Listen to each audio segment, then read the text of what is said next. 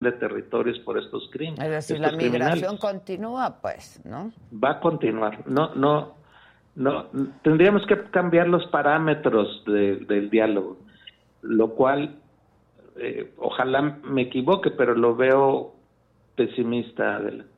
Ahora, ¿cuál es el acuerdo en este momento con Estados Unidos en este tema de la migración? Porque hay especialistas, Donatiu, que dicen pues estamos haciendo todo y le estamos dando todo a Estados Unidos sobre este tema.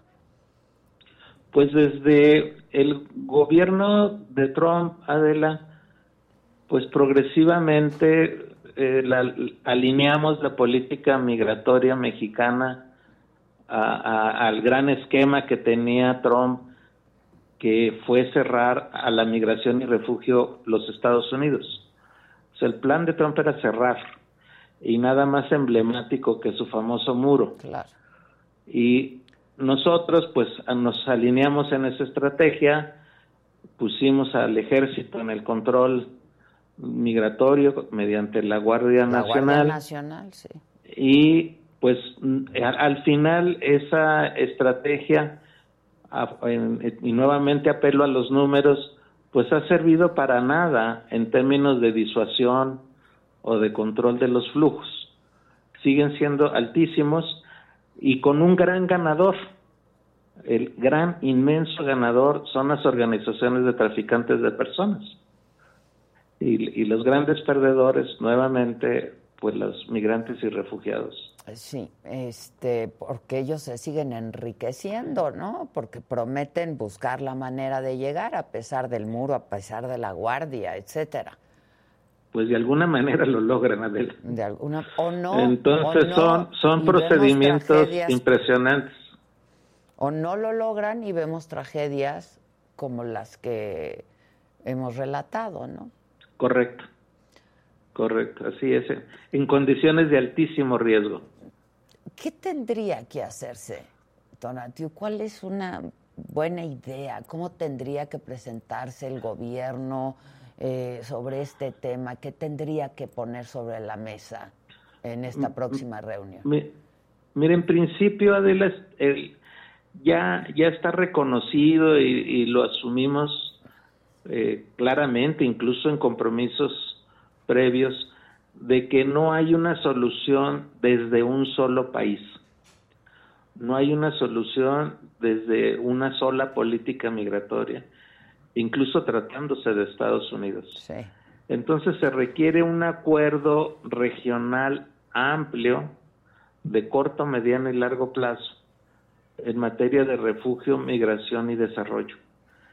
Cuando se construye ese gran acuerdo, un pacto, yo en algún momento le he llamado un pacto de América del Norte en materia de migración, refugio y desarrollo, estableceremos ya una primera gran sombrilla para coordinar acciones, para establecer corresponsabilidades, para ah, tratar en especial de manera distinta a la población que necesita refugio, que es, es cada vez más importante e incluso ya mayoritaria en el total del flujo. Entonces, ese, ese, ese acuerdo gran regional es la que debe ser la salida y, y, en este terreno pues lamento que la cumbre de las Américas no haya madurado en esa dirección como parecía que era era la intención. La intención. ¿Podemos esperar algo de esta reunión sobre este tema que bueno, en Estados Unidos tienen otra agenda, México presenta otra agenda, ¿no? como tema central, este, pero podríamos esperar algo? Yo, desearía, desearía que sí. Eh, creo que van a ratificarse los compromisos que se hicieron en la cumbre de las Américas, que no, no, no son eh, eh, suficientes, son, son valiosos pero pequeñitos.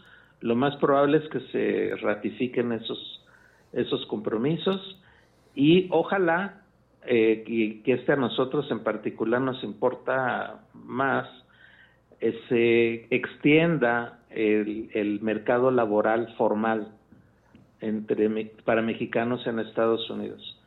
Esas serían rutas mínimas que se esperaría en el tema. El tema más delicado es el de refugio, pero es el, creo que más difícil de, de, construir una opción en el corto plazo.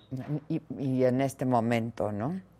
Exacto. Y es que las imágenes no son terribles las que vemos, este, es terrible lo que está pasando en términos de migración. Es muy indigno, ¿no? Dramático completamente. Muy dramático. Tonatiu, te agradezco muchísimo eh, que nos hayas atendido. Pues, si me permites, estemos en contacto y pues ojalá que sí sea el tema de la agenda, el tema, si no central, que se aborde de manera seria, ¿no? Este, y que se llegue a un acuerdo por parte de estos de nuestros países, de México y de Estados Unidos y de toda la región. Te agradezco mucho y te mando un abrazo. Un abrazo, Adela, y muchas gracias. Encantado de saludarte. Muchas gracias. Tonatiu Guillén es profesor del Programa Universitario de Estudios del Desarrollo de la UNAM y además él fue comisionado justamente del Instituto Nacional de Migración. Vamos a continuar. Eh, vienen ya aquí a la mesa mis compañeros. En el canal de la saga, hoy es miércoles y hoy tenemos Saga Food con el burro. ¿Le tirabas mierda a la América como le tiras ahora a las Chivas de Pumas? Eh, no, no tanto. Y además te voy a decir otra cosa. ¿Y por qué no cuestionan a los que le tiran mierda a la América? ¿Por qué no cuestionan como cuestionan a Álvaro, güey? ¿Por qué? Porque son una bola de y no tiene huevos. Siéntamelos aquí. ¿Tú aseveras que Alejandro Irarragor compró los árbitros? No, no, no, no, no, no me consta, pero se me hace completamente. Tú no puedes ser juez y parte. Tú me afirmas que Alejandro Irarragori, a través de este conflicto de interés, fue campeón. Son bicampeones. El primero, a mí se me hace que sí hubo un chanchullo ahí muy cabrón. Ya que afirmaste que hubo chanchullo, se me hace ¿cómo vas a responder? No. ¿Cómo vas a responder legalmente ante Alejandro Irarragori? Yo, ay, a mí no me, yo nunca dije, a mí no me quieras meter en pedos, güey. Él dijo que hubo chanchullo he dejado una escuela.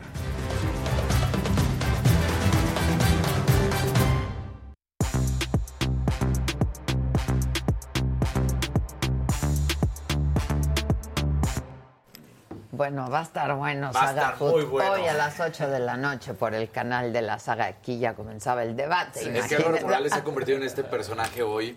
Es, es, para las nuevas generaciones, es el nuevo José Ramón. De hecho, eso hizo con su personaje. Es amante del América, odia a los Pumas. Pero e, era amante del Cruz Azul. Además. Ah, y los dejó. Cambió. Ahí les va. En una crónica en radio estaba hablando y estaba y llega el, delantero, no sé qué, tira. ¿Quieren saber si fue gol? Esperen después de que pasen estos comerciales. Ah, no, les dijo a la gente en vivo en radio. No. Entonces eh, tiene como ese tipo de cosas. Entiende su medio, entiende su chavo. Lo hace muy bien. Sí.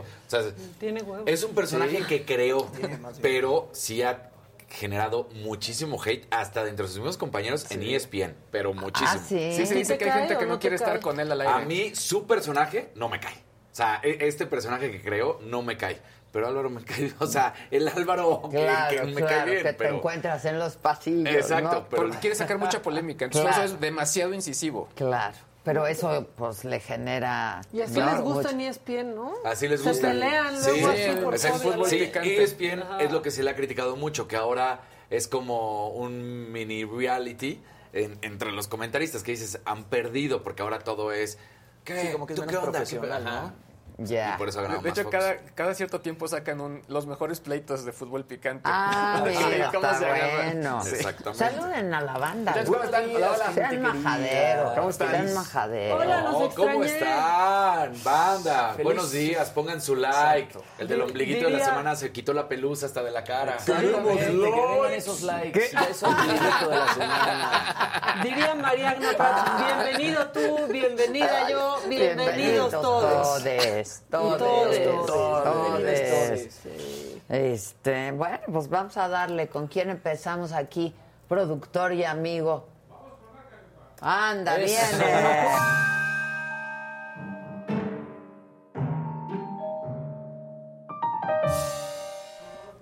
Esto, señoras y señores, va más allá de lo macabro. Lo que dijo ayer Alejandro Moreno, dirigente del PRI, Está macabrón absolutamente todo, porque aparte el video está ahí como y yo en oscuras. y yo en Twitter puse, ¿cómo así? O sea, ¿Cómo así? ¿Cómo? ¿En No. Sí, sí, sí. pero sí. aparte está desconectado de la realidad. O sea, lo dice el día que hubo una balacera en Puebla. Sí, ¿no? no, no. Y cuando no. una semana antes, un señor por tener derecho a portar una pistola mató a su esposa. Sí, no, no, no, no, no. Bueno, pues así lo dijo este, en, en patadas de ahogado es- y otras este- cosas. O sea, en este momento este, es legal si es que tienes un permiso, permiso, claro. portación. de portación Es de caro. armas. Y los mexicanos todos podemos tener, si tienes el permiso, Claro. un arma en casa, en casa, a menos que tengas el permiso de portación de armas. Pero puedes tener un arma en casa, pero no de alto calibre. que sea de alto. No de alto calibre. No de alto pero calibre. bueno, bien. que la ley del talión, a ver, ahí va. Vamos a proponer modificar la ley de armas de fuego para que con mayor facilidad las familias mexicanas puedan acceder al acceso de armas de mayor calibre a efecto de que puedan proteger su casa, su negocio, sus vidas. La gente está indefensa, llegan a las casas, llegan a los negocios y asesinan a mujeres, a hombres, a mexicanos que no pueden defenderse porque no hay un debido control y registro para que puedan tener esa disposición. Se trata de que a falta del... Acceder al acceso. Acceder de al acceso. Ayer en Saga, el que estuvo acceso muy accesado. divertido, la verdad. Ay, lo tengo ahí guardado para verlo al rato. Digo, Ah. es- eh, está mal, obviamente, pero que ya se empiece a dar un discurso dentro del PRI. Esto es porque la situación en México. Sí, Eh, pero o sea, esa- sí, no, esa- no, yo por eso digo, yo no lo estoy defendiendo, ¿cómo está mal. Se No, va a poner Es muy peor. desesperado. Claro. republicano, Sí, pero estoy tratando de lo que pasa en. Estados Unidos a cada Está rato. ultraderechista, pero, pero imagínate que un presidente del PRI que yo jamás lo había escuchado. Pero depende qué presidente del PRI. o Imagínense sea, un, un agarrón en el tráfico. No, no, sí, No, un enojo de la gente, o sea, sí un presidente del PRI, pero ¿qué presidente del PRI? Ahora bien, el contexto, amigos, lo es todo. Curiosamente, este tema salió ayer cuando Laida había anticipado Sí, que sí, ya sí. iba a ser martes de TV Notas otra vez. Sí, y que martes de el martes de. Jaguar eh, iba este, Es que a su- soltar este unos show que audios. se arma, su, pero- su late night. Sí, Su ¿sabes no, no, está bravísimo su ley. Pero espérense, que está hasta musical y le echaron un rap. Sí, un le echaron un rapalito. rap, lo vi, lo vi, lo vi. Pongan el rapalito. ¿Querías algo así sobre Alito? ¿Puedes eh, hacerlo? Claro. ¿O querías otro tema? Suéltame la pista, Ajá, por favor. órale. Yeah. Yeah. Uh. Dice. Me sentí en el mercado a las 10 de la mañana con ese vocabulario tan corriente que se carga, hablando de millones como si fueran manzanas. Por cierto, dime Alito qué peli pasan mañana. Es la del funcionario que vivía del erario, solo robando salario y diciendo lo contrario. La pasan en Cinépolis en todos los horarios, una peli de ficción que quieren pintarte a diario. ¿Con cuánto contamos? Solamente un millón. ¿Quién paga los hoteles? Pablito paga el avión. Salen los billetes y se van volando en avión. Yo solamente rescatando la escena superior. Ah, ¿Con cuánto contamos?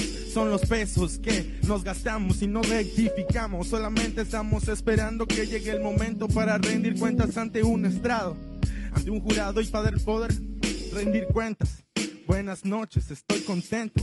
Ah, se me fue un poco el aliento por los nervios de estar aquí enfrente de tanta gente. Toda también lo que me ve allá en su casa. Espero estén bien. Palabras dedicadas para Lito de la señorita Laida. Esperamos que le haya llegado. Yo no sé si esta propuesta no le suene al pena de muerte a secuestradores del Partido Sí, Verde. En sí, ese nivel no, o está. sea, Claro. Y luego la imagen con la que salieron en Twitter sobre la propuesta fue esta, para que vean qué conciliadores, qué, qué es eso.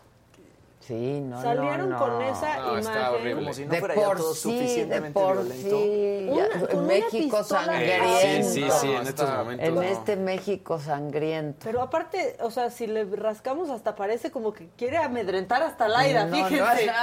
pues sí, No, no o sea, digas pareciera. eso, no ¿Cómo le vaya a sacan- pasar algo? ¿Cómo sacan una imagen apuntando? O sea, no una pistola en una mesa, no. Entonces como que alguien regañó al community manager y después ya cambiaron, este, cambiaron la imagen, la tenemos, eh, tenemos ahí el cambio, ya.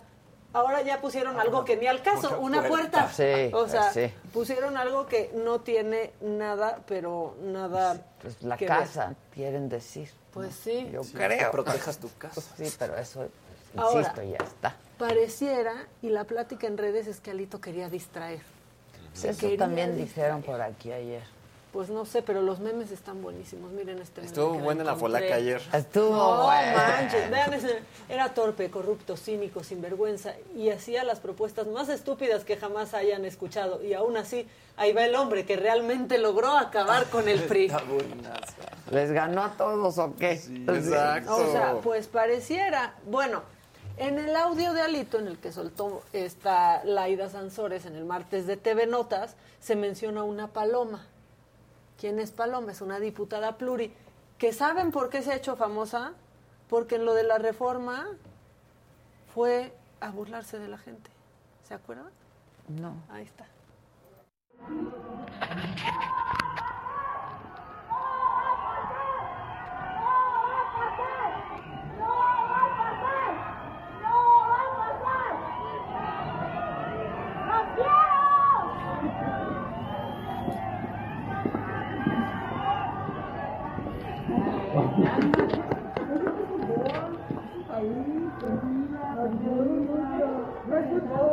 ¿Está en contra de la gente? Pero como aquí hay para todos. Bien, no va a pasar. Pues sí, y no pasó. Y no, no pasó. Va a pasar. Pues sí. Bueno, pero aquí hay para Ahí todos. sí que ¿no? tenía razón, Paloma.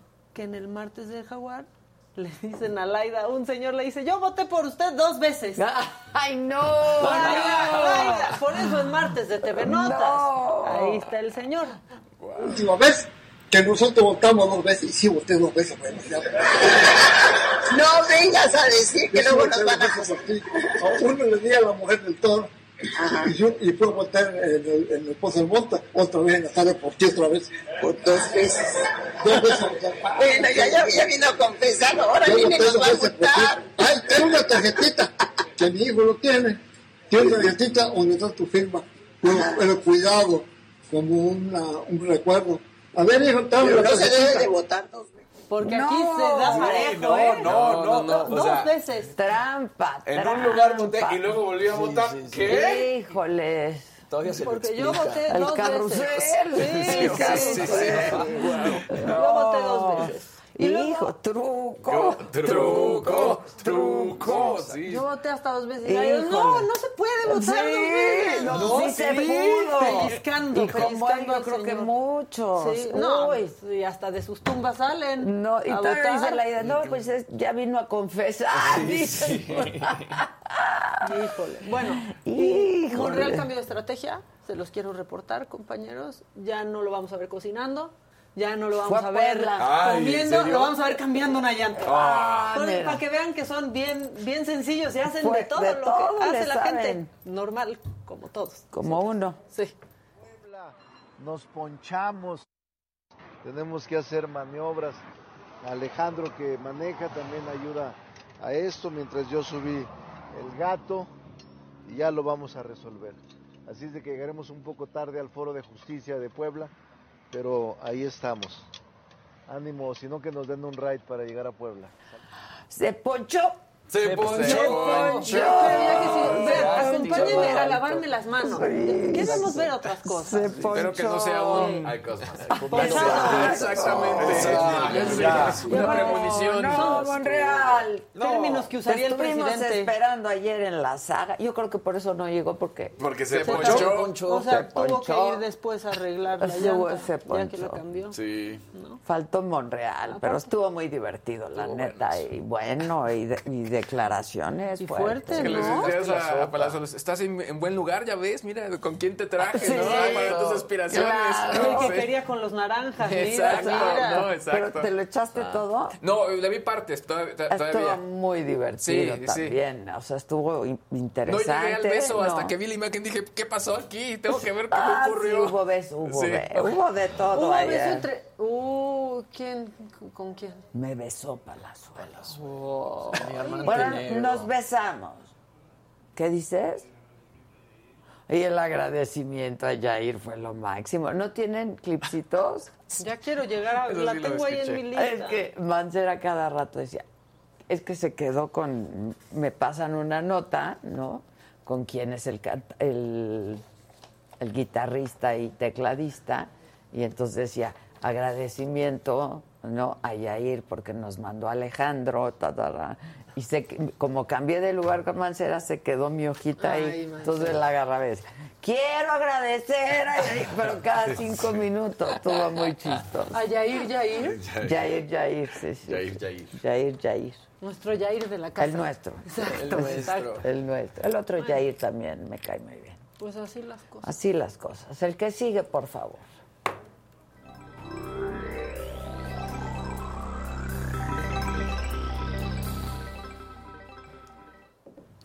Muy buenos días. Hola. ¿Cómo están? Bravo. Miércoles, miércoles. Ya miércoles. Y además, Ay, lo dices como 29 si se hubiera ido rápido la semana. Ya Ya miércoles. miércoles, pero Sí, falta jueves. No, y todavía viernes. falta. muchas Sí, pueden sí, ¿Qué jueves y qué Exactamente. Todo puede suceder.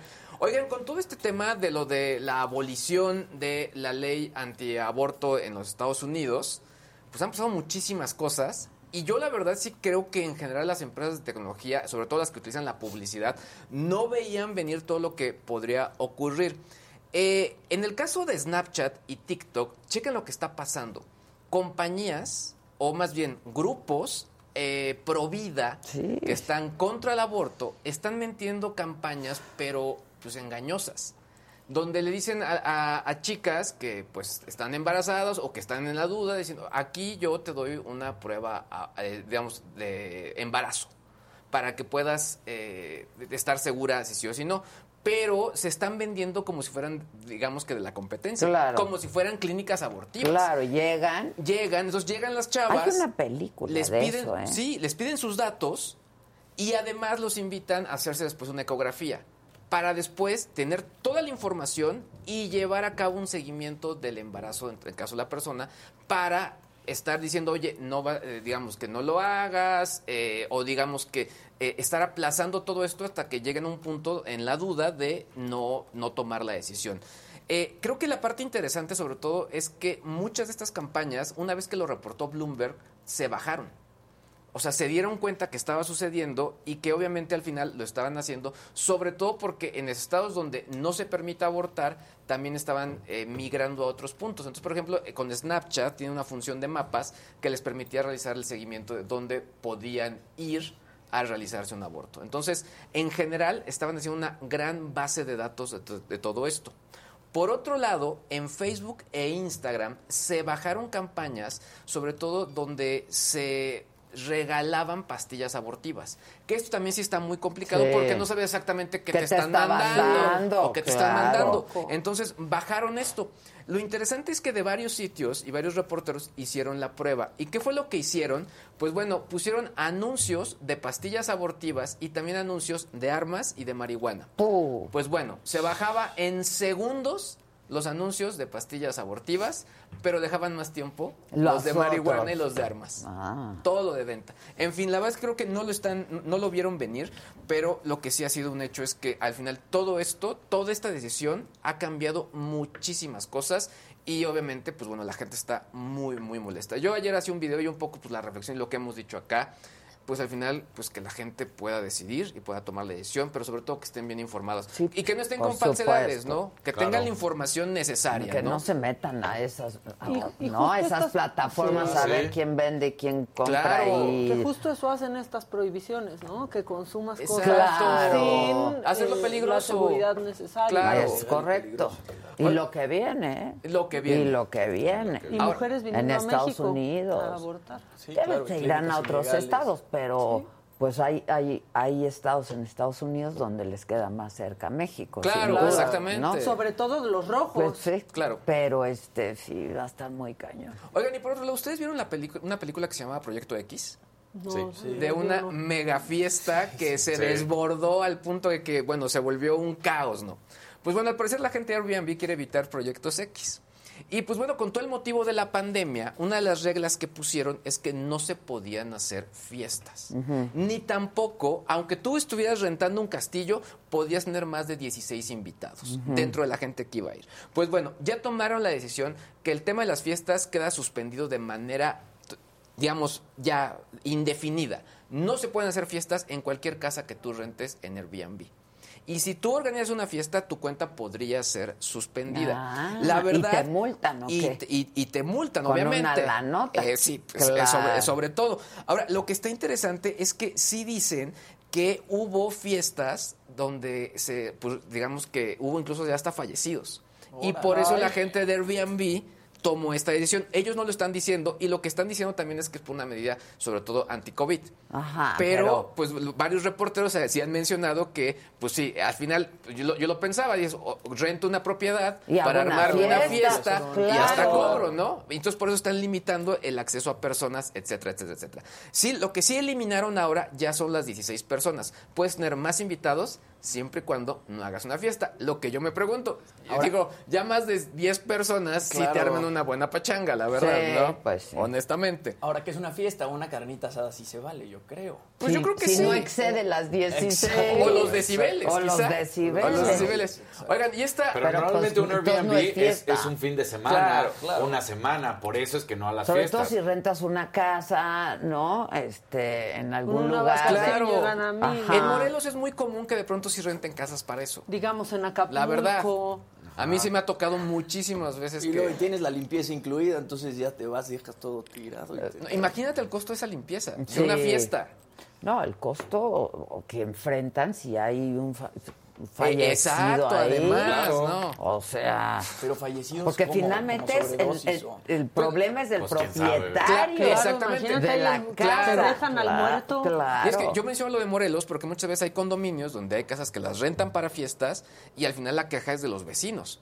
Que pues donde hay familias, gente de la tercera edad y pues de pronto llega gente desconocida a estos condominios Claro. y pues se genera todo un caos. Que eso ha pasado muchísimo con Airbnb. Sí. O sea, mucha gente de fraccionamientos en destinos turísticos están prohibiendo ya que los dueños puedan hacer su casa Airbnb. Conozco muchos casos de gente que llegaba a la propiedad y decir, no, pues es que lo renté en Airbnb, llegaban y eran terrenos baldíos, Ay, de casas ni construidas. No, y ahí hacen las fiestas. Sí, además, también. ¿eh? En el baldío. Por Oigan. eso la- también buscan eso. Claro. Oigan, y finalmente esta nota a mí me gustó mucho. La vi y dije, está padre. Es un proyecto de Kickstarter, o sea, es un emprendimiento que está por lanzarse, pero bueno, en Estados Unidos es muy común que tengan la puerta para entrar a las mascotas, entrada y salida.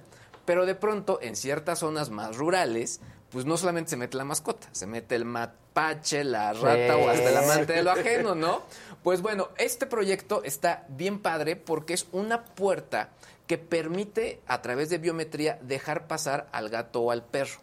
Eh, esto a través de un, sensor dentro del collar o incluso a través de los chips que les ponen de localización a los perros. Si tenemos- les mandé la imagen a ver si la, podemos ver, pero la verdad es que está padrísimo porque al final se abre de manera automática la puertita, eh, de- deja pasar al, perro o al gato y de esa manera, pues bueno, ya está, entra ahí ya la mascota sin ningún tema. No llegó. No llegó. No llegó. Bueno. No llegó. ¿Se quedó atorado? Se quedó Se atorado. quedó güey. atorado. No traía chip. No traía chip. No ¿Está en la nube o están en las nubes? Yo creo que está en la nube. está en la- dejemos que está en la nube. Dejemos que está en la nube. Pero bueno, la verdad es que está, está, está padre, sobre todo para los que nos gustan las mascotas. Sobre todo porque sí, al final de pronto, eh, yo sí lo pensaba, de pronto, si quiero dejar pasar a, a- a mi perro, pero pues no quiero que pase otra mascota, Claro, ¿no? Exactamente. Ahí está, mira. Ahí lo ah, tenemos. mira. Y ahorita ya vienen las imágenes, los Está videos. buenísimo. Son dos juegos de cámaras, uno por la parte interna y la parte externa, y ya pasa el perrito. Y O el si gato, no, lo que no sea. pasa. Si no, no pasa. Si no, no pasa. Si no, no pasa. Si no meter un te reconoce, no pasa. No, y les digo, tiene que usar el chip de la mascota, ya ya saben los que ponen Sí, con una inyección, claro. o bien dentro de un collar, si no quieres que tu mascota tenga eso, ¿no? Y listo. Eh, ¿Sabes Está cuál? buenazo. También los localizadores de, de Apple que los pones en las Ajá. maletas. Ah, claro, exacto. los- Sí. están muy buenos también. Claro. Alguien habían seguido así, Para ¿verdad? No, mucha gente. Sí, Sí, sí, lo sí, ponían sí, en los sí, coches. sí. Sí, sí, sí. Uy, no, ya uno no puede andar No, yo- tranquila. Qué tóxicos. Sí, qué No, qué bárbaro. tóxico. Está muy peligroso luego, la verdad. Sí, sí, la honestamente. verdad que- pero bueno. Revísense bien. Y nada más la nota rápida para cerrar. Ahora sí, eh, se dijo de unas nuevas computadoras que yo hablé muy bien de Apple, que estaban muy rápidas, a muy buen precio. Pues salió un reporte que están a muy buen precio porque, Porque las, unidades cosas. de almacenamiento que traen son más lentas. Oh, Entonces, no esta- se puede confiar ni en No. Apple ya, me estás Entonces, diciendo. ni en Luis. ¿Yo qué? No, yo no de qué hago el reporte, nada más. Pero bueno, ahí está. Pero la puedes reclamar, me imagino, ¿no? No, pues es que así vienen las especificaciones. O sea, si lo Ah, compras, sí pero viene ese, el ese disclaimer. dato no te lo, no lo dieron o no lo hicieron público. En fin. Sí, sí, sí. Oigan, ¿no han visto una peli una serie que se llama Intimidad? No. Ah, pero está en Netflix. Está en Creo Netflix. que la vi Acaba de salir. Está buena, ¿eh? Está buena. ¿Española? Es española. Vi ayer, ayer vi el tráiler y me es con la muchísimo. que fue el de, de la casa de papel. La novia del novia profesor. del profesor. Sí. Está buena porque tiene que ver con, ah, pues, de lo que hemos hablado mucho en esta mesa, Filtraciones. de videos que sin autorización se suben, ¿no? Este, que entre novios o parejas o etcétera se graban un video y luego pues se pelean y el otro o la otra sube.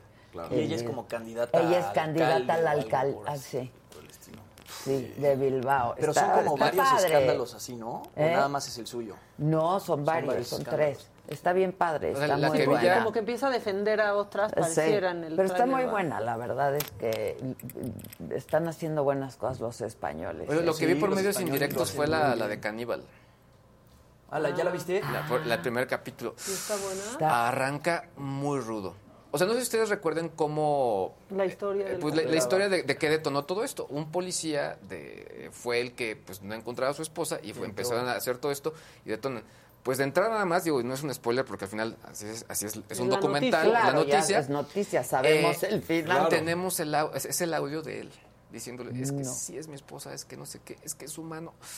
Ay, no. Horrible. O sea, es el material real. Es el material real. La verdad es que sí se ve muy bien trabajado. Quizá la parte cinematográfica, pues otro cantar, pero en la parte de documental, de, de- de documentada. ¿Está en Netflix? No, ¿En me lo encontré en YouTube ayer Ah. en mi insomnio.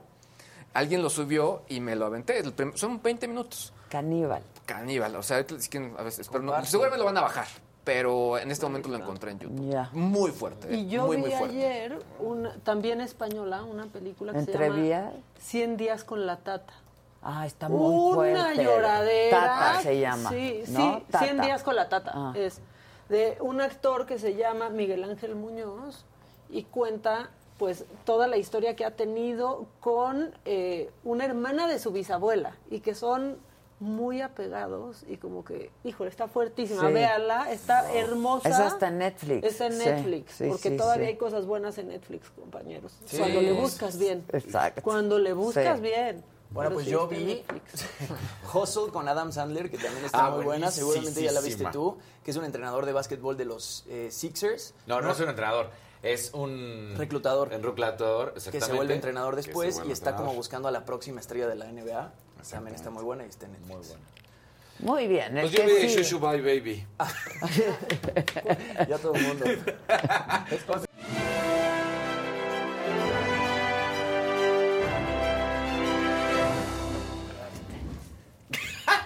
Mira, ahora Buenos sí, días, ¿eh? ahora sí. sí. No, y hasta la, hasta la camisa del velador traes Exacto, puesta. Exactamente. Nomás ¿Cómo abren tus ojitos. Es Ron Jimmy. Abren tus ojitos. No. Ah. ¿Cómo les va, gente querida? Eh, les mando un beso tronado sin pelusa hasta donde estén. Ya es este Hasta donde lo de la semana, hasta donde lo quieran exactamente. Eh, ¿Cómo están? ¿Cómo la pasan? Den su like, pasen lista. Y bueno, eh, empecemos con la saga, porque la saga estuvo muy Estuvo bueno muy ayer. bueno. Eh, con Palazuelos, con Mancera, con Osorio Chong. Fue una brutalidad. Vamos a ver un Curi, cachito. Mauricio Curi, Sí, Claudia. exacto, Mauricio Curi, Tra- Claudia. Claudia traía el- enloquecida la banda. Sí, el eh, tacón. El tacón. Qué guapa está, Sí. ¿verdad? Y Y qué inteligente y qué todo. Vamos a ver un cachito. No me hace falta tu deseo aquí en mi cama. Quisiera verte una vez más. ¿Cuál fue el punto de quiebre con Marcelo. Ebrard? Después de haber sido. Dice todo y se voltea para allá. No, la Toto, que ahora pues no se quiere ni tantito, ¿no? Bueno, no creo que sea un secreto que eh, la problemática derivó de la línea 12, ¿Por qué la tuviste que cerrar? porque los expertos nos dijeron que si no se cerraba se descarrilaba el tren ¿Y tú de qué te espantas? Texas, Dicen Texas, aquí. 46. ¿De qué? Aguantas, vara, 46 y ¿no? 14 ¿Qué, qué pasó con los los 43? 50, yo vi una Pues hay que preguntarle al presidente municipal, que era del partido donde, de los que hoy gobiernan, ajá, y que fue un actor eh, directo, señalado, de la desaparición de los 43. Lo único que hicimos es jalar la investigación y bueno, pues ya saben la historia. Pero dimos todo el apoyo a los papás, todo, de la Policía Federal, para buscar a sus hijos. Oye, ¿ya viste la serie de Roberto? De La verdad la vi un Palazuelos. capítulo y me dio hueva. Vas a ver, ya no le voy a poner a tu pinche programa. ¿eh? Oye, muy buena serie, Roberto. Güey, me dio hueva. No, está, está- está muy divertida, la verdad está muy misógina. buena. Son los. no, ¿qué- Bueno, Sí, pues estuvo buenísimo Pues la la verdad ayer. a mí me dio hueva, papá. Pues sí, te dio hueva, papá. Lo que estuvo muy padre es que se sentía muy como todos muy a gusto. Sí, Exacto. estábamos Platicando muy, a padre. Eso es lo que gusto estuvo de interesante. todo, sí. pues, ¿no? Es el lo que gober. pasaría en Se una cantó. reunión. Exacto, ¿no? claro. Pues sí. Te veías así muy a gusto tú también, pero de repente volteabas y le hacías estas preguntas así como más Sí, incisivas y como... Pues es mi chamba. Claro, sí, ¿no? lo haces Pues muy es bien. Que no se les olvide. Ay, lo de, la máquina estaba padre. No, no, no había entendido cómo iba a ser la dinámica y Ah, eh, sí. los tokens, todo muy bonito. Los tokens. Lo voy a ver llegando a mi casa. A ver. A ver. Pero si la tienen- misma misma pose de- que Se las puedo mejor. Bueno, a ver, don Ramón era un hipster guapo ahora. Exacto, En esta claro, época. sí, exacto. claro. Ahí no, y se le notaba que debía la renta, pero ya, si lo llevas a la Roma, lo transportas a esta época, Exacto. Esa- José Ramón levantaría, Sí, ese mucho teléfono. no se vería como cosplay en la condesa. No, no. Oigan, bueno, ah, si no vieron la saga, vayan a verla y denos su super gracias. Eso, Dejen colorcito, pueden dejar colorcito este, pues una vez que lo vean recalentado y déjenos su like. Pero bueno, eh, el día de ayer eh, una actriz de 22 años llamada Dana Ponce denuncia públicamente al hijo de Talina Fernández, Coco Levi, de acoso sexual. Lo hizo a través de un en vivo en Instagram de 10 minutos en el que, bueno, cuenta su historia de acoso. Ella es egresada del CEA y cuenta que ella salió del CEA, manda su material a diferentes productoras y el único que le contesta es Coco Levi, quien es productor de videocine. Ella dijo que se reunió con Coco en dos ocasiones. La primera vez solamente hubo insinuaciones, pero la segunda vez ya hubo un tocamiento. Así que vamos a ver qué fue lo que dijo. Ay, ay, ay. En la segunda ocasión lo primero que pasó fue que cerró la puerta. La puerta que dijo que no cerraba por ética, la cerró. Estaba yo sentado enfrente. Me dijo un ejemplo también de cómo, de cómo poder conquistar a un productor. Se desabrochó el zipper, primero el cinturón, se abrió el zipper y se quedó sentado así. Lo primero que pasaba en mi mente es que ahora se la tengo que chupar. Me paralicé. Sí, me paralicé. No pude decir nada, no, no pude decir nada. Y el señor se paró, caminó atrás de mí, sus sillas tienen recargabrazos, y lo que hizo fue agarrarme por detrás y pues tocarme los senos y me dio un beso en la comisura. ¿no? Bueno, esas declaraciones hace eh, a través de Instagram Live. Además de esto, ella publica en su cuenta de Instagram pruebas este, de una conversación que tuvo con Coco Levi, a ver si las podemos ver. Eh, ella le manda mensaje, le dice, ¿ya tienes algún casting para mí? Porque la manoseada que me diste no fue de a gratis, Coco. Él contesta, ja, ja, ja, ja, ja, tengo muchos planes. Y ella dice, pues de una. Coco contesta, pero tenemos que platicar, tengo que pusharte proyectos, ven a verme. No voy a ir hasta que tengas algo concreto. Pasaron ya meses y nada. Ok, ya estoy buscando con las producciones en curso algo para ti. Además de esto, ella publica otra imagen en Instagram en la que, bueno, revela que ya denunció a Coco en el Ministerio Público de Álvaro Obregón. Y bueno, muchas personas eh, la apoyaron, ya salieron otras tres mujeres también a, a denunciar que vivieron algo parecido con este ¿Con productor. él? Sí, entonces él todavía no ha dicho nada, pero mientras tanto ella ya lo acusó de Híjole. acoso. Sí, está fuerte. Ay, el mensaje, qué fuerte. Ya, por favor. El mensaje sí, fue ya, horrible. Que fuerte. no No, fue Ya estuvo bueno. Y a quien ya sentenciaron a 20 años eh, de prisión fue a Ghislaine Maxwell. A ella la sentencian ayer, ¿no? Ella fue novia del millonario Jeffrey Epstein y eh, lo ayudó durante muchísimos años a abusar de niñas menores de edad. Además de esto, va a tener que pagar 750 mil dólares a las víctimas. Fue en diciembre cuando un jurado la condenó por tráfico sexual, por transportar a menores para participar en actos sexuales y además cargos de conspiración. Eh, la jueza le permite dar unas palabras y ella dice que lo siente por las víctimas y que espera que encuentren en algún momento paz y además acusa a Epstein de ser un manipulador. Los abogados defensores querían que le dieran nada más 5 años, le terminan dando 20 años y bueno, tenemos que recordar que Epstein se suicida en 2019 justamente un mes después de ser arrestado. Él estaba esperando pues juicio por abuso sexual de menores que sucedió durante más de una década, el cual bueno, no hubiese sido posible sin la ayuda de esta mujer. Ella fue arrestada 11 meses después de la muerte de Epstein y llevaba esperando desde entonces en una cárcel federal de Nueva York.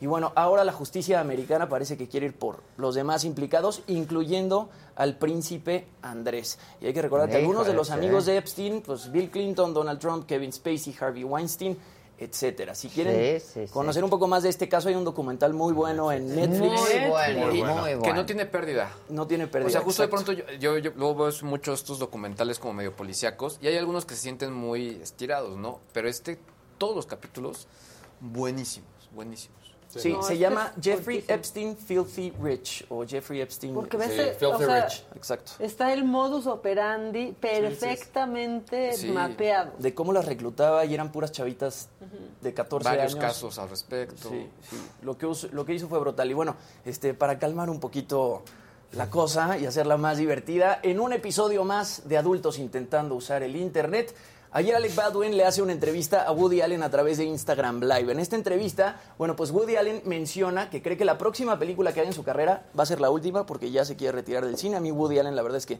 se me hace un gran director, tiene muchas pelis increíbles.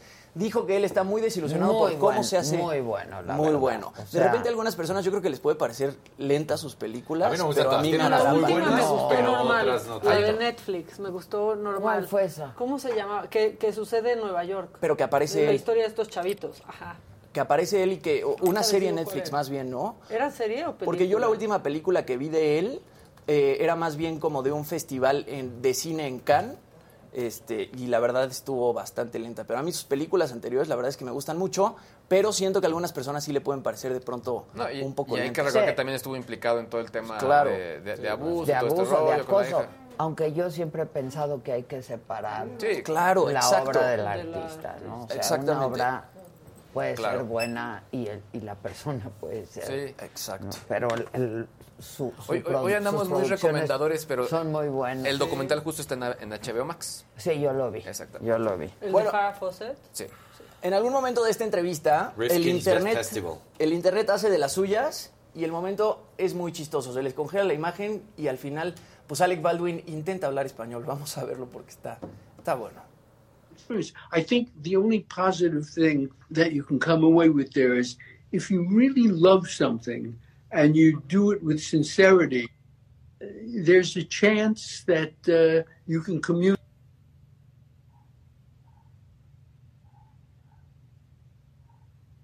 You broke up there. We lost him. Are you there? We froze. Can you hear me? Because you guys are frozen. Hold on. Okay. Leonela! Leonela! Basta, las palitas, basta. Las palitas, suficiente. ¡Te! Le grita. Así ¿A? Woody Allen, exactamente a su esposa. Suficiente. Suficiente. Las perritas basta. ¿Cómo anda él? Pues no sé, o sea, con todo el tema de la película, de- bueno, del asesinato en la película Star Rust durante el rodaje, pues yo no creo que ande este, muy bien. Como que ese caso ahí, pues se sigue resolviendo, ¿no? Eh, yo lo veo, pues bastante No más, ve- bastante más viejo, ¿no? se ve como que este suceso en su vida fue, pues evidentemente el más fuerte que ha vivido. Entonces, yo no lo veo muy bien, pero el caso ahí como que sigue, sigue abierto y a ver qué va a pasar. Yo siento que luego así son bien fodongotes en sus casas también cuando Claro, no están trabajando. obvio. Es cuando realmente se Bueno, pueden. pues Ajá, sí. o sea, pues no, no claro. que- no creo que sea porque esté Porque- devastado No, no, solamente. eso no. Lo que pasa es que también, pues, las, las producciones, ¿no? De cine son muy desgastantes. Claro, Claro, sí, O sea, los llamados, todo. Sí, se llevan varios meses luego. Estar Ahora que esperando. en la libreta de contactos de Jeffrey Epstein, él era cercano también a Woody Allen y en la libreta de contactos también tenía Alec Baldwin. Entonces, pues los dos ahí pueden haber estado inmiscuidos en cosas. También era o un iban a fiestas, PR, etcétera. Sí, estaba- tenía fiestas con todo. Exacto. Él hacía su network por todos lados. Conocía y a sus todo mundo. contactos. En este Nunca punto ni sabes. una foto, o sea, ni una foto ya te pone como Sí. e implica que estabas Sí, conectado exacto. a Eso sí, otras cosas. habría que investigarlo, ¿no? Antes, la verdad.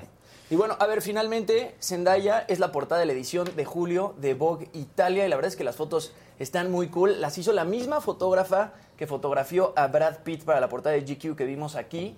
Eh, esas son las fotos y en esta entrevista ella habla pues, sobre su experiencia con los fans. Dice que desde sus inicios con Disney, pues los fans siempre la han respetado mucho hasta 2019 que recién estrenó Euforia y le costaba muchísimo trabajo mantener algunos aspectos de su vida en privado. Y bueno, creo que las fotos son muy buenas y se parecen muchísimo a las que hizo Brad Pitt para GQ, ¿no? A fin de cuentas las hace la misma fotógrafa. Y bueno, Zendaya le está rompiendo tanto con Euforia como con Spider-Man y está haciendo un trabajo increíble. Y así la cosa. Y así la cosa. Pues muy bien, el que sigue, por favor. ¿Cómo vamos de likes? ¿Cómo vamos de Ahí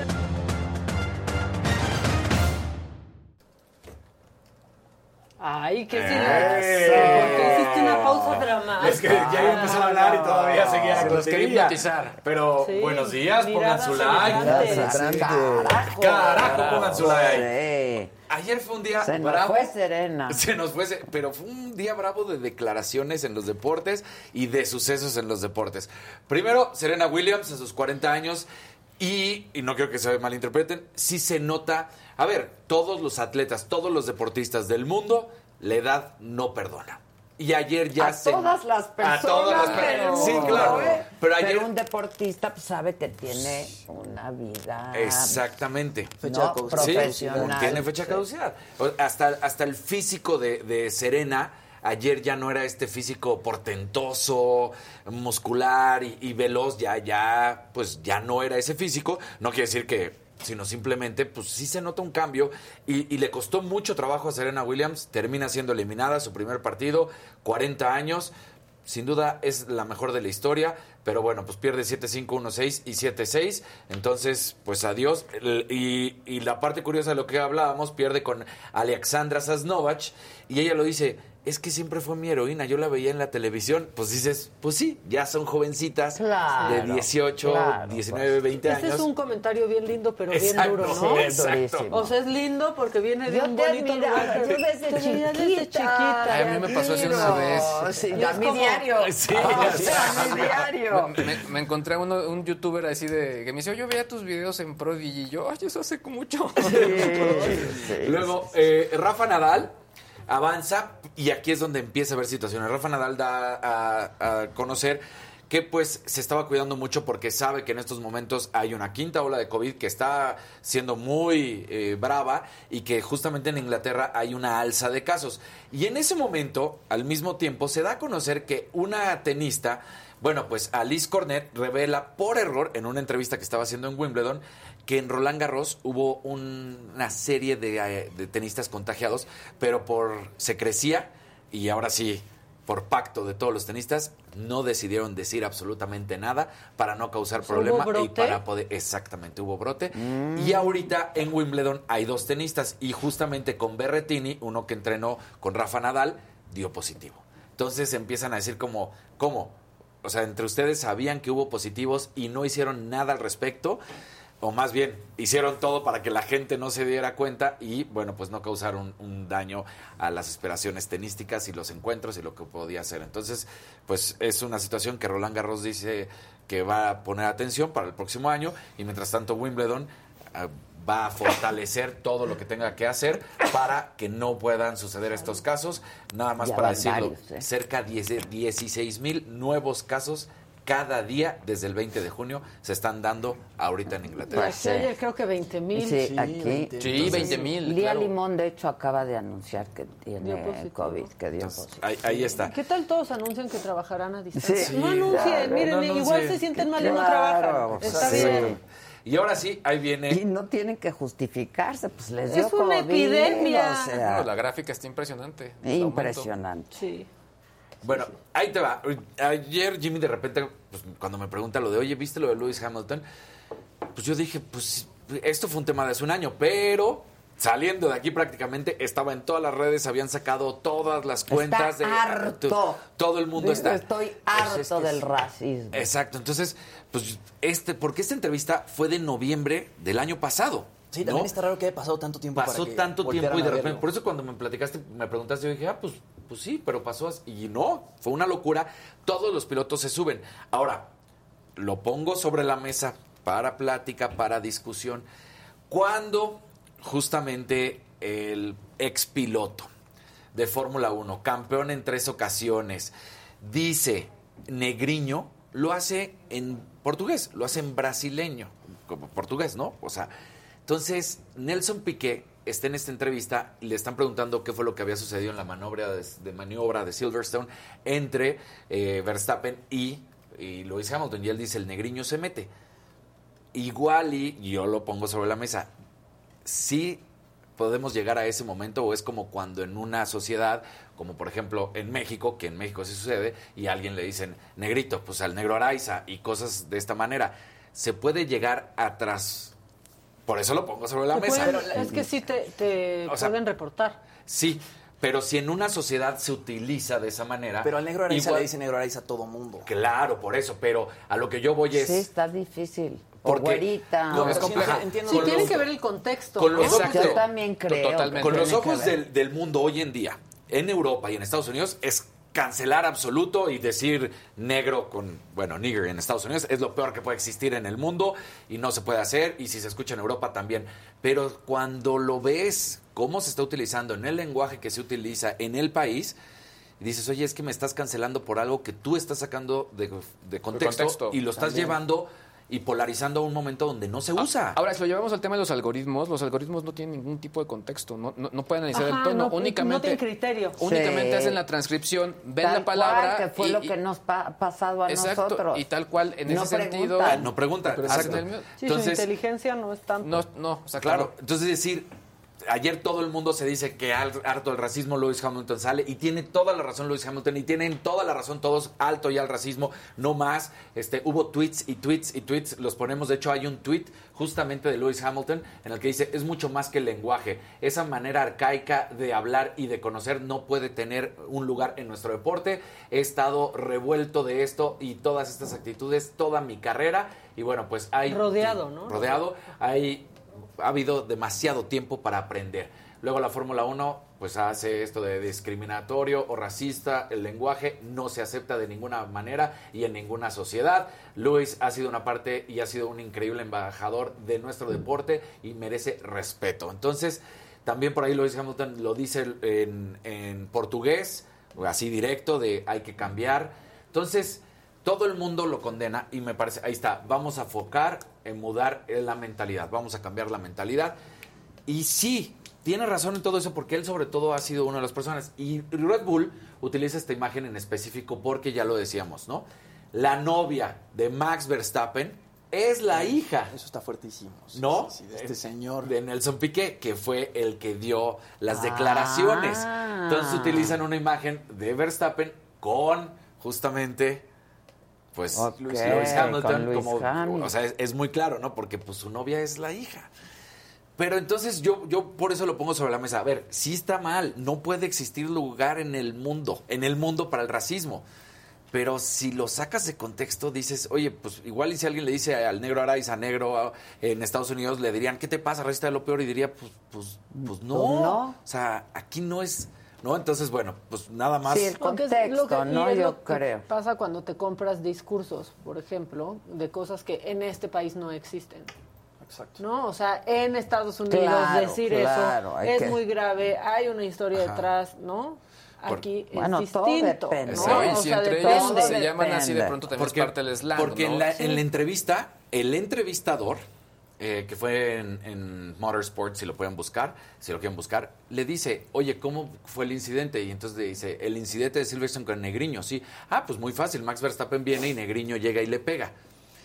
Ni el entrevistador pone cara, ni él se note que lo esté haciendo... Sí, sí, es o que sea, es el contexto. Claro, ¿no? yo no hablo portugués, pero es el conte- o sea, lo está diciendo, por eso digo, Sí, no, está complicado. Entonces, Está complicado. Claro, eh, Mejor es- no decir.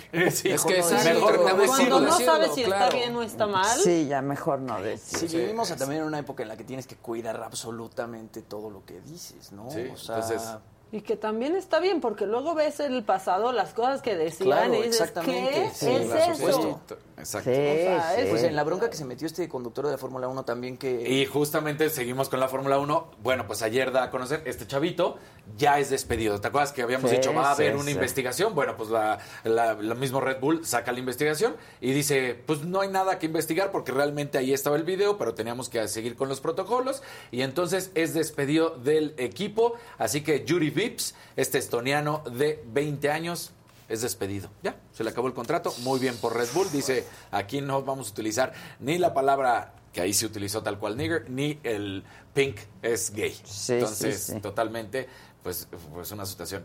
Y para los amantes de los automóviles como Maquita, pues resulta que Red Bull da a conocer que va a tener ya un coche para calle, pero solamente van a ser 50 unidades, es el RB17.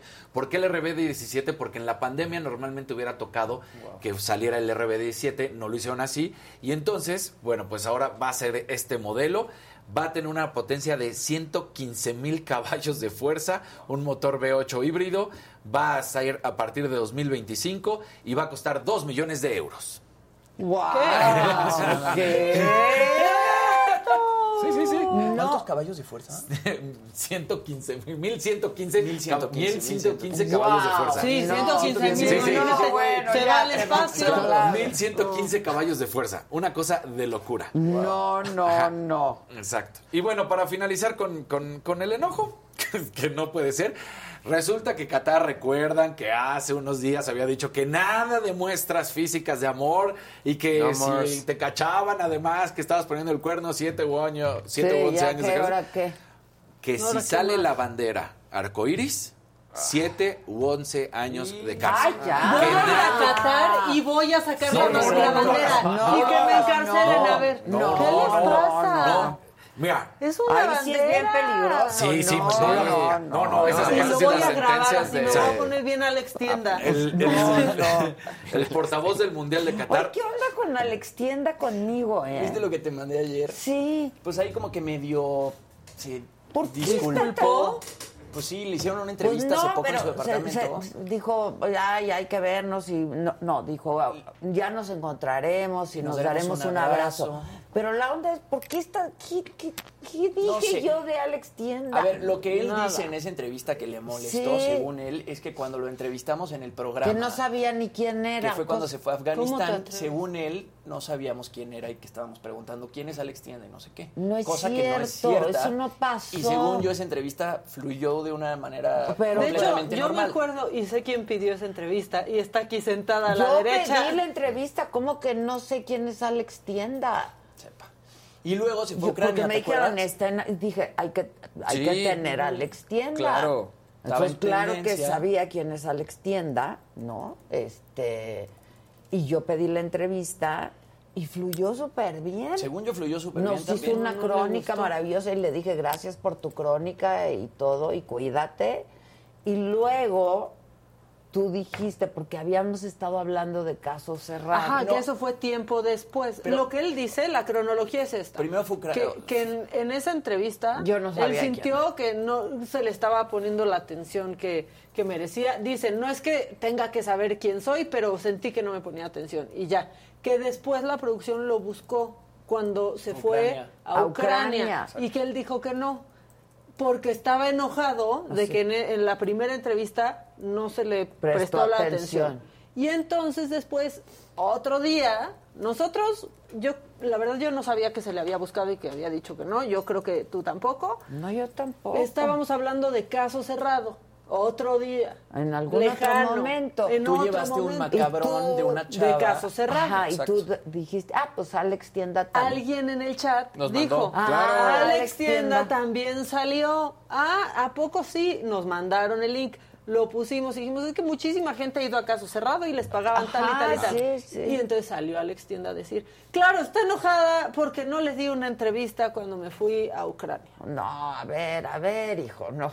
Créeme que estoy que- más allá de todo eso que, que yo estás que diciendo. Ay, si no quieres dar una entrevista. Ni se enteró que no quisiste dar esa Yo no me enteré, tú lo buscaste. a alguien de la producción. ¿Y qué te dijo que no o no lo encontraste? ¡Sal, pues! ¡Que pase, ¡Que Gisela! pase, ¡Que pase, Gisela! Usted te dijo que no porque la última vez, en la, en la entrevista que le habían hecho, que no se le había prestado atención. ¿Y eso es cierto? Claro que no. Si Está la entrevista ahí en YouTube, o sea, no, no fue cierto. A ver, búscala y mándamela. Y vamos Yo a la escribí ver. por Instagram, a mí no, ni, me, no me contestó. Ni te topó. Ni nada, ni me topó exactamente, ni, ni Exacto. lo leyó. Exacto. Pero mira, ya se encontrarán y se van a dar un Una- fuerte abrazo. Sí, ya con le dije a mucho Gisela cariño. que lo busque para invitarlo al programa Para y un le fuerte podemos abrazo. pasar y nos damos un fuerte abrazo Sí. y le podemos pasar la entrevista, como que no se le prestó atención. A lo mejor estaba difícil la conexión o la comunicación, yo no recuerdo exactamente. Pero nos contó de cómo iba en la carretera. Todo. Sí. Hizo Todo todavía, todavía no Lo defendiste, Lo defendí. Exacto. porque- Exacto. Los que decían que no era periodista. no era periodista. Y Yo Claro. dije, perdónenme. Pero Perdónenme, eso, claro. pero eso es reportear. O sea, ¿qué, qué, qué, qué tienes que tener aquí puesto? Pues no. Ahora, no que también- trabajar Eso es medio, reportear. sí. Algo que y yo lo defendí Sí, claro. para que veas a Alex Tienda, ¿eh? Corten esto y mándenselo a Alex Tienda. Y algo que puede confundir a Que veces no- es que estamos leyendo todo el tiempo el chat. Nosotros, cuando estamos con alguien, leemos el chat para después incluir las preguntas de la gente. Exacto. Y luego hasta ustedes dicen, ¿por qué están en la computadora? Pues leyéndolos. Pues sí. Claro. Porque luego se quejen que no los lean, además. O sea, ¿por qué se ponen Exacto, rato? se ponen en Le ese tengo que responder a Arturo. Piden saludos y luego... Exacto, le tienes que responder Claro, a claro. Arturo. ¿Ves? Ya está, ya está el, el culpable de todo apareció en el chat. Juanjo Moreno dice, se enojó por un comentario que hice yo de- y de ahí surgió todo. Sí, Ah, él pues ahí fue está. el Ay, que nos dijo. Alex ¿Pero qué tiene también de fue. malo que haya ido a, a- a caso cerrado? O sea, yo también veo mis inicios y Hay que digo, abrazar "Ay, nuestro pasado. No, Claro. Ay, abrazarlo y olvidarlo también. Sí, sí, exacto, pero... O no olvidarlo, porque es lo que te tiene hoy donde Sin estás. eso no estarías donde estás hoy. Claro. Episodio sí. Todas son circunstancias Capítulos. de la vida que te trajeron hasta este Todo, momento. todo sirve, todo sirve. Oye, Hasta más- lo que no sirve, sirve. Yo le quiero recordar al público. No, pero ¿qué tal ¿Qué? te la pasaste? Estamos nominados a los Miau. Estamos nominados a los Miau. Tienen que entrar a miau.mtvla.com. Ya lo habíamos dicho, los Miau son el 10 de julio. Lo dijimos aquí, estamos nominados en la categoría ridículo del año. Entren a miau.mtvla.com, vayan a las categorías, entren a esa ¿Sabes categoría cómo va? y pueden votar cuantas veces quieran. Pues yo creo Ya, que, o sea, ¿averiguaste? vamos este aplastando a nuestros Yo creo que contrincantes. sí. No, no, no. Yo estoy completamente seguro de que ¿Lo los sabes vamos de cierto? pues, ¿Tú pues digamos que digamos que trabajo en la empresa. Ah, ok. Muy pues sí, pues sí. Pero voten ahí, pueden votar cuantas veces quieran. Van de 10 votos en 10 votos, luego vuelve a cargar la página. Eh, por ahí me mandaron de repente un screenshot que ya llevaban 18 mil votos, entonces yo no creo que haya forma de que perdamos y nos vamos a traer ese gatito a casa el 10 de julio. Eso, Vayan a votar. eso, Tili. Vayan a votar, eso, Tili. Ahí está, yo hice el ridículo del año, no me lo quiten. Exacto. ¿Y qué tal la gente cómo decía de quién le habrá puesto a este Ah, cuatro sí, Adela? sí. ¿Quién de su equipo la quiso poner? Fernando, no, no es cierto. Cállate, gata. ¿Saben qué? Hoy se lo... fue Fernando. ¿Por qué no hemos oído incidentales? Puro accidental. ¿Qué pasó? Que despierte Kevin. Que está viendo TikToks. No, pues que no está sé. votando por los Exacto, miau. Está, votando por- está haciendo miau. Está haciendo miau. Bueno, esta entrevista es vía Zoom. La que tenemos. Ok, ok, bien.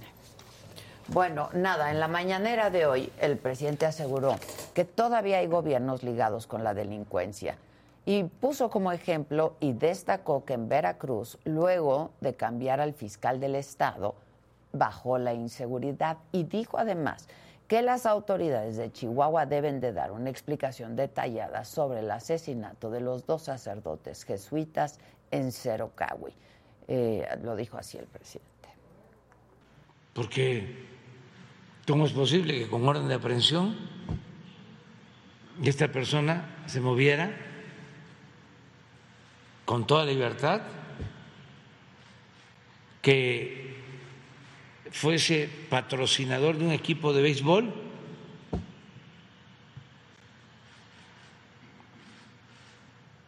y que todo mundo supiera a qué se dedicaba y no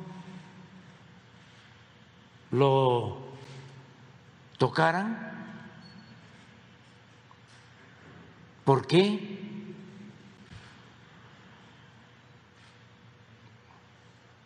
¿Cuál eh, era su eh, estatus? En Puebla, durante la jornada de vacunación contra COVID-19 a niños, a menores, resulta que dos hombres dispararon contra otro que estaba ahí en el centro de vacunación. Y bueno, pues por supuesto esto desató el terror entre los niños, los padres de familia. El saldo es de cuatro personas heridas, dos niños y dos adultos.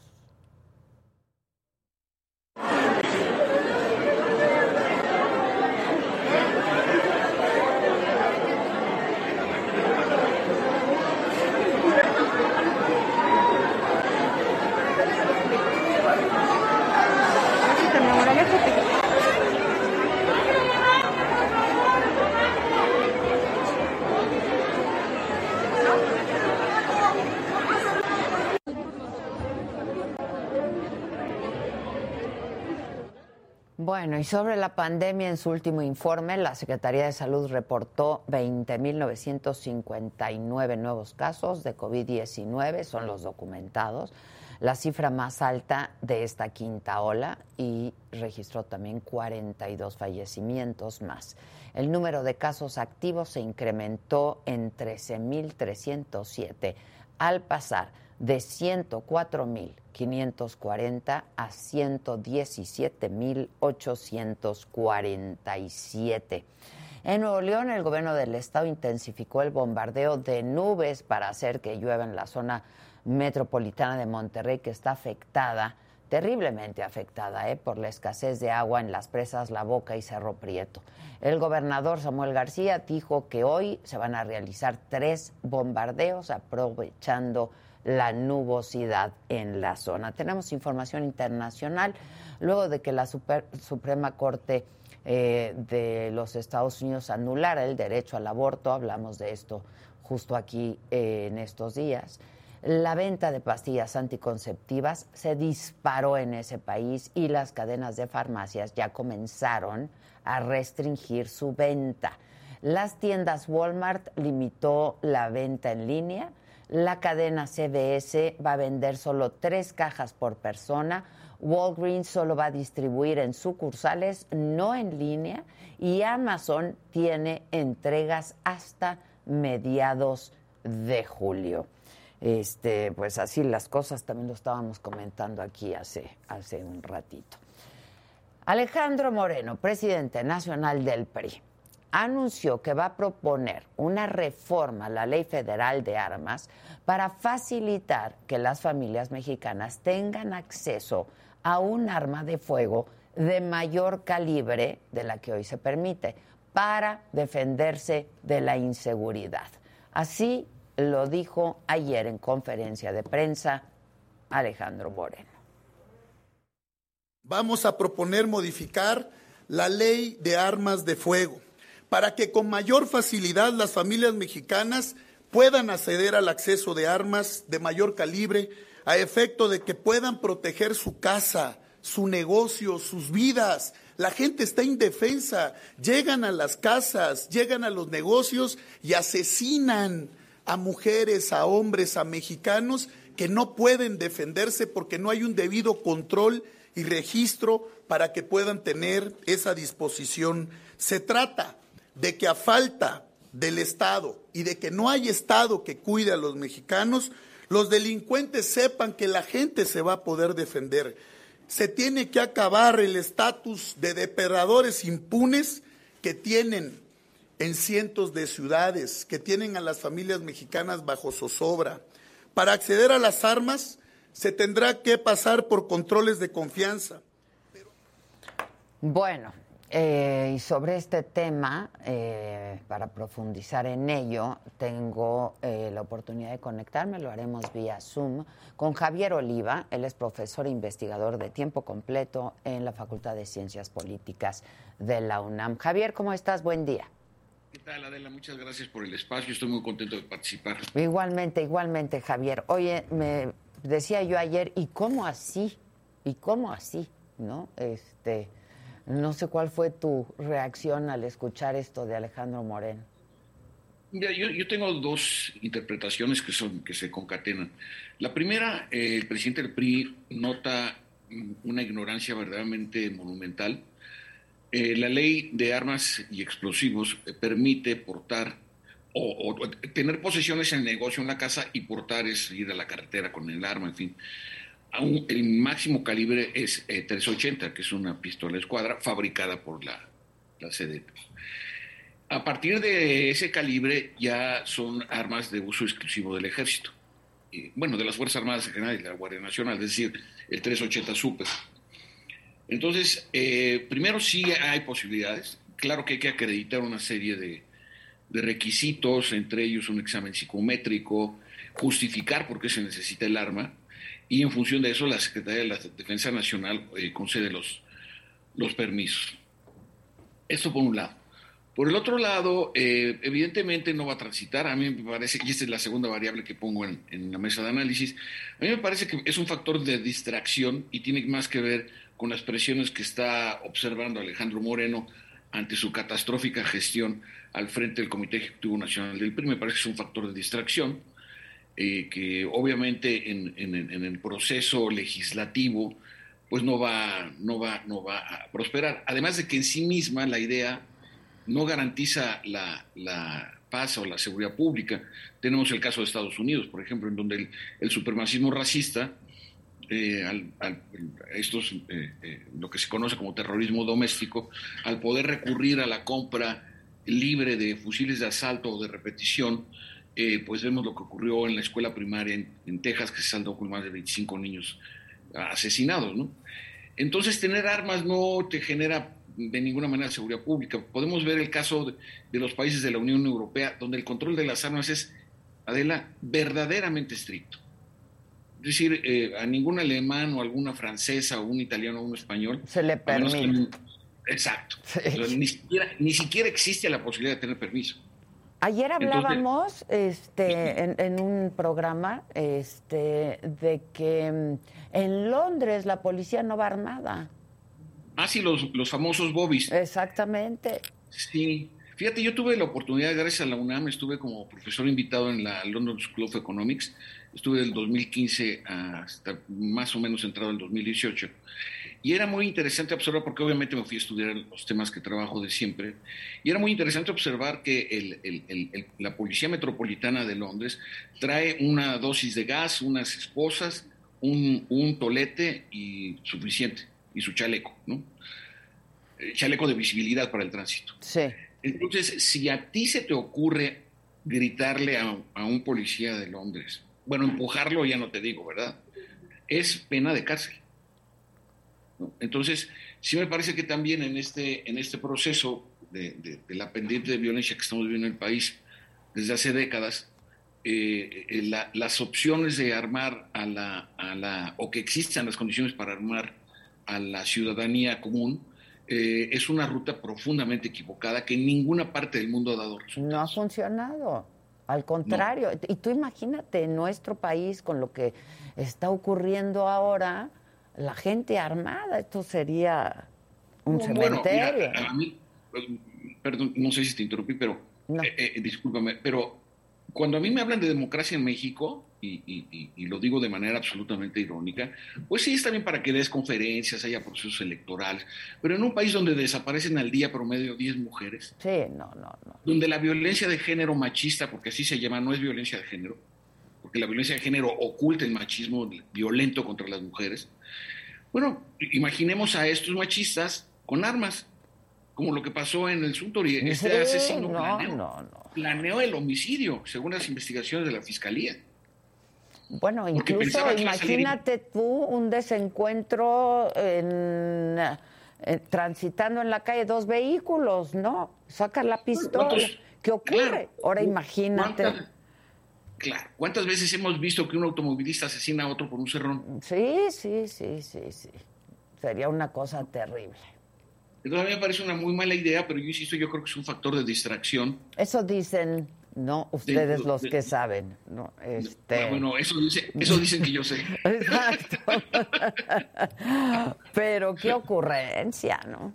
Este, No, no, yo, y no, y- decía, ¿y cómo así? Oye, además hay eh, miles de armas que ingresan diario a nuestro país por los distintos puntos fronterizos y portuarios, eh, armas que, que terminan en, manos de delincuentes, ¿no? Entonces, eh, y además la propuesta de Alejandro Moreno es, es bastante, es un verdadero disparate, porque México, junto a, aunado a la- al lamentabilísimo acontecimiento de la masacre de los niños en la escuela primaria de Texas, el Senado está discutiendo ya por los dos partidos, que los, los republicanos siempre han sido renuentes a cualquier control de armas, están intentando un tenue control sobre las armas. Ahora imaginemos, porque todas estas declaraciones las sigue la Embajada de Estados Unidos, imaginemos que el presidente del PRI propone armarse mientras allá se está haciendo el cabildeo Sí, para sí, que para desarmarse. Sí, claro, claro. Oye, este, Javier, ¿qué está pasando en este país? Dices, esta violencia que ha ido en escalada que hemos vivido en este país. Eh, estos últimos meses, eh, yo no sé si tú estás de acuerdo, pero eh, ahí están algunos datos, quizá alguien tenga otros datos, pero eh, de acuerdo a datos oficiales incluso, ¿no? Este, lo que estamos viendo, eh, pues no lo habíamos visto antes, ¿no? No. Fíjate, fíjate que yo le he denominado a la frase el de nunca había pasado. ¿no? Porque no nada más es la violencia criminal, ¿qué tal la violencia en el estado de Querétaro? Sí, en lugares decir- donde, pues, sí, ¿Qui- ¿Quién va a ir con su esposa y sus hijas a ver un partido de fútbol? exacto. Razonablemente, bueno, yo no iría, ¿eh? Yo tampoco. ¿no? Además de que no soy muy aficionado al fútbol. Yo tampoco, lo- que es justo lo que te iba a decir. Exacto, yo tampoco. Pero precisamente, precisamente estamos, nos hemos acostumbrado, lamentablemente, a cruzar líneas rojas cada 15 días, cada semana, ¿no?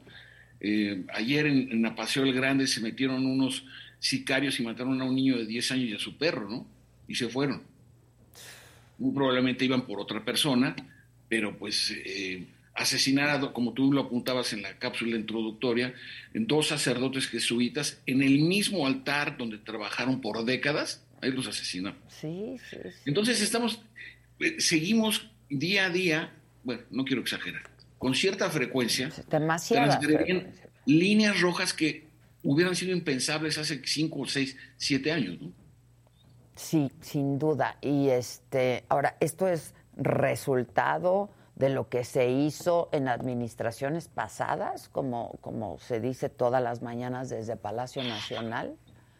Mira, hay, hay dos variables que yo he detectado, digo que son variables con información pública, desde luego, por lo menos del año 2000 a la fecha, los cuatro gobiernos, independientemente de la extracción ideológica o De- partidista de del presidente de la. República.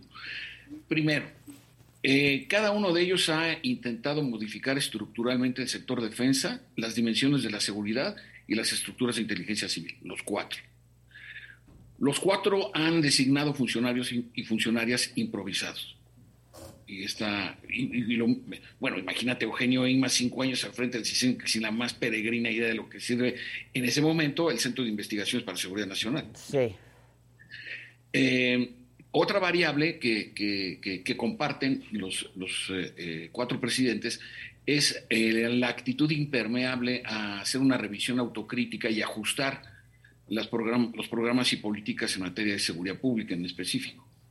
También, eh, digamos que este, el protagonismo de la figura presidencial es muy notable en estos temas de la seguridad pública. Y el otro, el centralismo fi- fiscal, Adela. Es decir, Morena y sus aliados en la Cámara de Diputados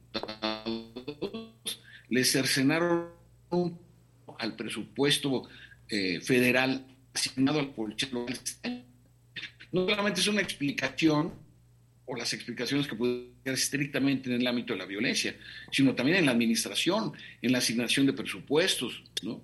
Entonces sí me parece que ahí hay una situación que debemos pues tener en consideración. Ahora, esta, la estrategia de esta administración, que pues la oposición señala, critica, cuestiona, que es lo que tiene que hacer la oposición, eh, la prensa también, los periodistas, eh, que por cierto me acaban de informar de un asesinato, ¿no? Hace un rato, esta mañana, del periodista de Ciudad Victoria, Tamaulipas, Antonio de la Cruz este, iba con su esposa y ella resultó herida. Y esto lo vemos todos los días. A ver, eh, ¿cuántos periodistas no han muerto en esta administración, no? Bueno, la, la Organización Internacional de Periodistas señala que México, después de Siria, es el país más peligroso para ejercer el periodismo. Sí, sí, Yo acu- he acuñado un término que le denomino la dictadura del crimen organizado. Es decir, como las dictaduras, eh, lo que hacen es eh, entorpecer la, la libre circulación de mercancías, asesinan líderes sociales, asesinan periodistas, eh, atentan contra medios de comunicación. eh, es decir, hay toda una gama de actividades que nos colocan en una especie de gobierno paralegal, ¿no? lo cual es bastante grave. No, no en todo el país, se entiende, desde luego, pero en algún. ¿no? Este, este punto me parece que debemos eh, tomarlo en, consideración para cualquier decisión que quiera. Yo dudo mucho, la verdad.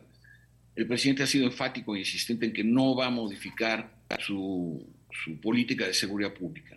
Entonces, nos faltan todavía dos años y ojalá, y lo digo pública y abiertamente, ojalá yo esté equivocado, pero no veo, desde la parte civil, no veo elementos suficientes para suponer que esto se va a controlar. Y antes de terminar, Adela, eh, quisiera poner en la mesa también, eh, mañana se conmemora el tercer aniversario de la creación de la Guardia Nacional, que fue el 30 de junio del, 2000, del 2019, mañana es la ceremonia en la explanada del heroico eh, Colegio Militar, va a estar desde luego el, el presidente de la República encabezando la, la, la, la ceremonia, y si tú me lo pides, me voy de tu reportero. Ah, pues sería buenísimo. ¿Sí? Sí, claro. Por favor. Ahí voy a estar. Ahí está. Me hicieron el favor de invitarme. Ahora le digo a Gisela, si me permites, que se pongan de acuerdo para que así sea. Muchísimas Sí, gracias. claro. Te Por supuesto, claro. Te agradezco mucho, como siempre. Gracias, Javier. Y en casa. Hasta mañana. Hasta luego. Muchas gracias, Javier Oliva. Es profesor e investigador de tiempo completo de la Facultad de Ciencias Políticas de la UNAM. Así las cosas en este país nuestro. Qué cosa. Horrible, ¿no? Qué cosa. Qué cosa. ¿Qué dice la gente? Otro más. Eh, que las leyes protejan al ciudadano y no al delincuente y así no hay necesidad de tantas armas. Bueno, es que lo que destapó lo que dijo ayer Alejandro Moreno fue horrible. ¿eh? Si te metías a las redes, la gente diciendo, sí, necesitamos estar Pues claro, armados, es que la gente, necesitamos defendernos. Claro, por eso, por eso lo hace también Alejandro Claro. Moreno. A ver, tonto no es, por eso lo hace. ¿Y es que Pero piensas que se metan a tu casa, ¿no? Es que y que te roben algo, o que violenten a tu novia o a tu o que esposa, o etcétera. en un coche, o que no, este, ahora ya pistolas de más alto calibre es lo que dices, armas de más alto Claro. calibre, este, pues eso sí está más cañón, pero claro, la gente, pues la gente quiere de alguna manera sentirse seguro, Claro. ¿no? El rollo también es lo que puede conllevar, que tú lo mencionabas, ¿no? El- Los enfrentamientos, Ah, sí, violencia intrafamiliar, todo eso. O sea, sabemos que está ahí y pues eso sería un causal más para otro problema. Sí, sin duda. Más grave. Mucho más grave, mucho más grave. Este, ¿qué dice la gente? Chavarroc dice, banda, ya me hice miembro por si los tenía con el pendiente. Muy bien, Muy bien, Chavarroc, háganse miembros, porque cuando eres miembro de la saga te va muy bien. Sí, exacto. Te va muy bien. Y hay las regalitos, hay sorpresas, entras a las dinámicas, te llevas la canasta de Javi Derma, lo que hace Pero la canasta cuesta lo que un coche luego. Oye, y las están, pues, oye, Lo que los como calzones 100 de mil pesos. O sea, un enganche. Sí. Un enganche de un Este- coche. Y es más fácil tener esa canasta que un coche porque ni hay. No, Bueno, exacto. pues, o, o- o véndanlos, ¿no? Este, Sí. Pero se Sí. llevan sus productos para toda la familia, pero también las estancias, ¿no? En eh, todos los hoteles del grupo Posadas. Háganse miembros de la saga. ¿Cuánto cuesta y cómo se hace? Pues es- son que 50 pesitos, ¿no? 50 Mensuales, ¿no? O sea, verdad es que es, Menos muy- es- 40 y es tal, 49, es 49. muy, muy económico. Y lo que está bien padre es que conforme van pasando los meses y tú ya eres miembro de la saga, va cambiando tu icono. O sea, te va dando, como digamos que, más prerrogativas, más Claro. estatus. Y uno que los está leyendo en el chat. El El más estatus. Oigan, ya también El el, presidente. presidente. Yo, yo soy botita blanca. Sí, más estatus. ¿Qué dicen? ¿Por qué le critican cómo hablan? Pues, ¿por qué no? Porque también que la gente ya hable bien. Sí. Está tú. Ya, yo Está estoy tú enojada. quieta. Está tú An- quieta. andas con todo. Está Sí, tú- sí, Está sí, está tú no, quieta. es que Sí, sí, ando con caray. todo. Es Estoy muy enojada. Estoy muy, Muy enojada. Adela. Pero sí. Estoy no, pero- muy enojada. Ah, sí. Estoy muy enojada. Si lo dices de otra manera no me causa gracia. decir algo. ¿Qué?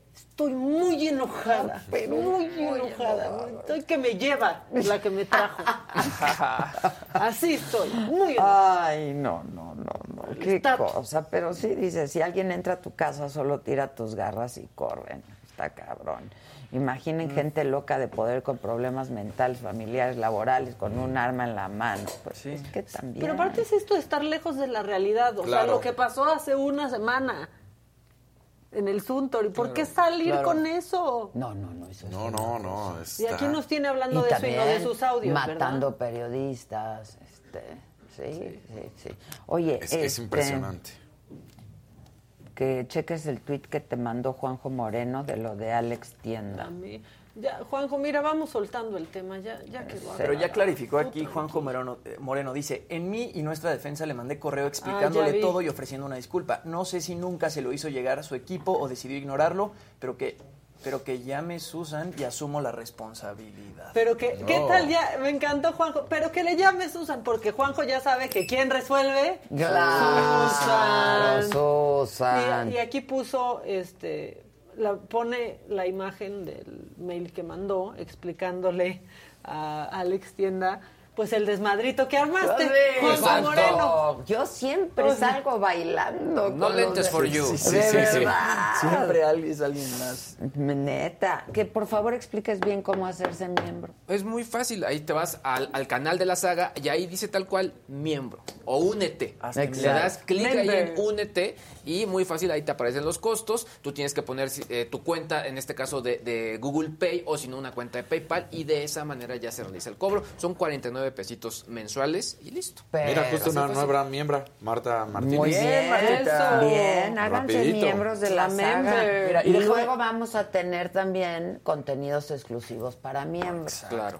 ¿No? Y ahí sí. Y ahí sí. Y parece que no, pero a ver, uno que está leyendo el chat todos los días y está leyendo sus mensajes todos los días, el simple hecho de que aparezcan en verdecito Ya, te llama más la atención. Claro. Marta Sí. Martínez, nueva miembro. Ah, ya dijiste, ¿verdad? Sí, sí. Que de dónde es el pantalón que traigo puesto hoy. Es de Sara, Muy bien, Sara. Sarita. creo. Sarita. Yo creo que sí es Sarita. Sí. Sarita. Sarita. Sarita. Sí, es de Sarita. Oigan, hoy se cumplen 15 años de que se lanzó el primer iPhone.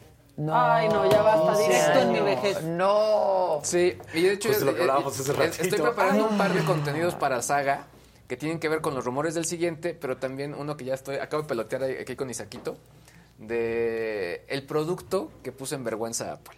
Nomás así lo voy a decir. Lo estamos, todos está ya preparando. Ándale. Y lo tengo, además. ¿Y lo tienes? Y lo tengo. Bien, bien. ¿Que cuántos likes nos regalan la máquina de champú? No. Ah. Ahí tienen el clip donde... Este donde- tiene que ser el mejor lugar para trabajar. Alina Eh, Gutiérrez, O miembro. sea, todo. ve a la maquinita por algo de tomar y Y es champaña. una Máquina champaña. dispensadora de Moet. sí. A ver. Pero además Eso, que fue el encargado de ir. Sí, el esposo. Exacto. El esposo estuvo aquí, mamaquita. Hola, Natalia. Ah, vino.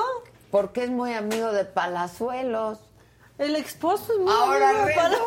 El esposo siempre me sorprende. Sí, el esposo, siempre, nos sorprende. A O ver, sea, ¿llegó con palazuelos? llegó, no llegó incluso antes que Palazuelo. No, el esposo bien que Pues, sabe. es- Bien que sabe. Dino Budgol dice, Luis que estás guapísimo. Hombre, muchas gracias. Este, Alina Gutiérrez es nueva miembro. Muy Alina, bien, muy Alina. bien. Ya le dije otra vez que estás guapísimo, sí. papacito. Ya le dije. Este, Se me enoja Natalia dice, te amo, Dani. Besos, Natalia. Malu Saavedra, que mi chamarra, que es más bien sudadera, está bien padre. Está bien cool, Es, está bien de- cool. es que es de hombre.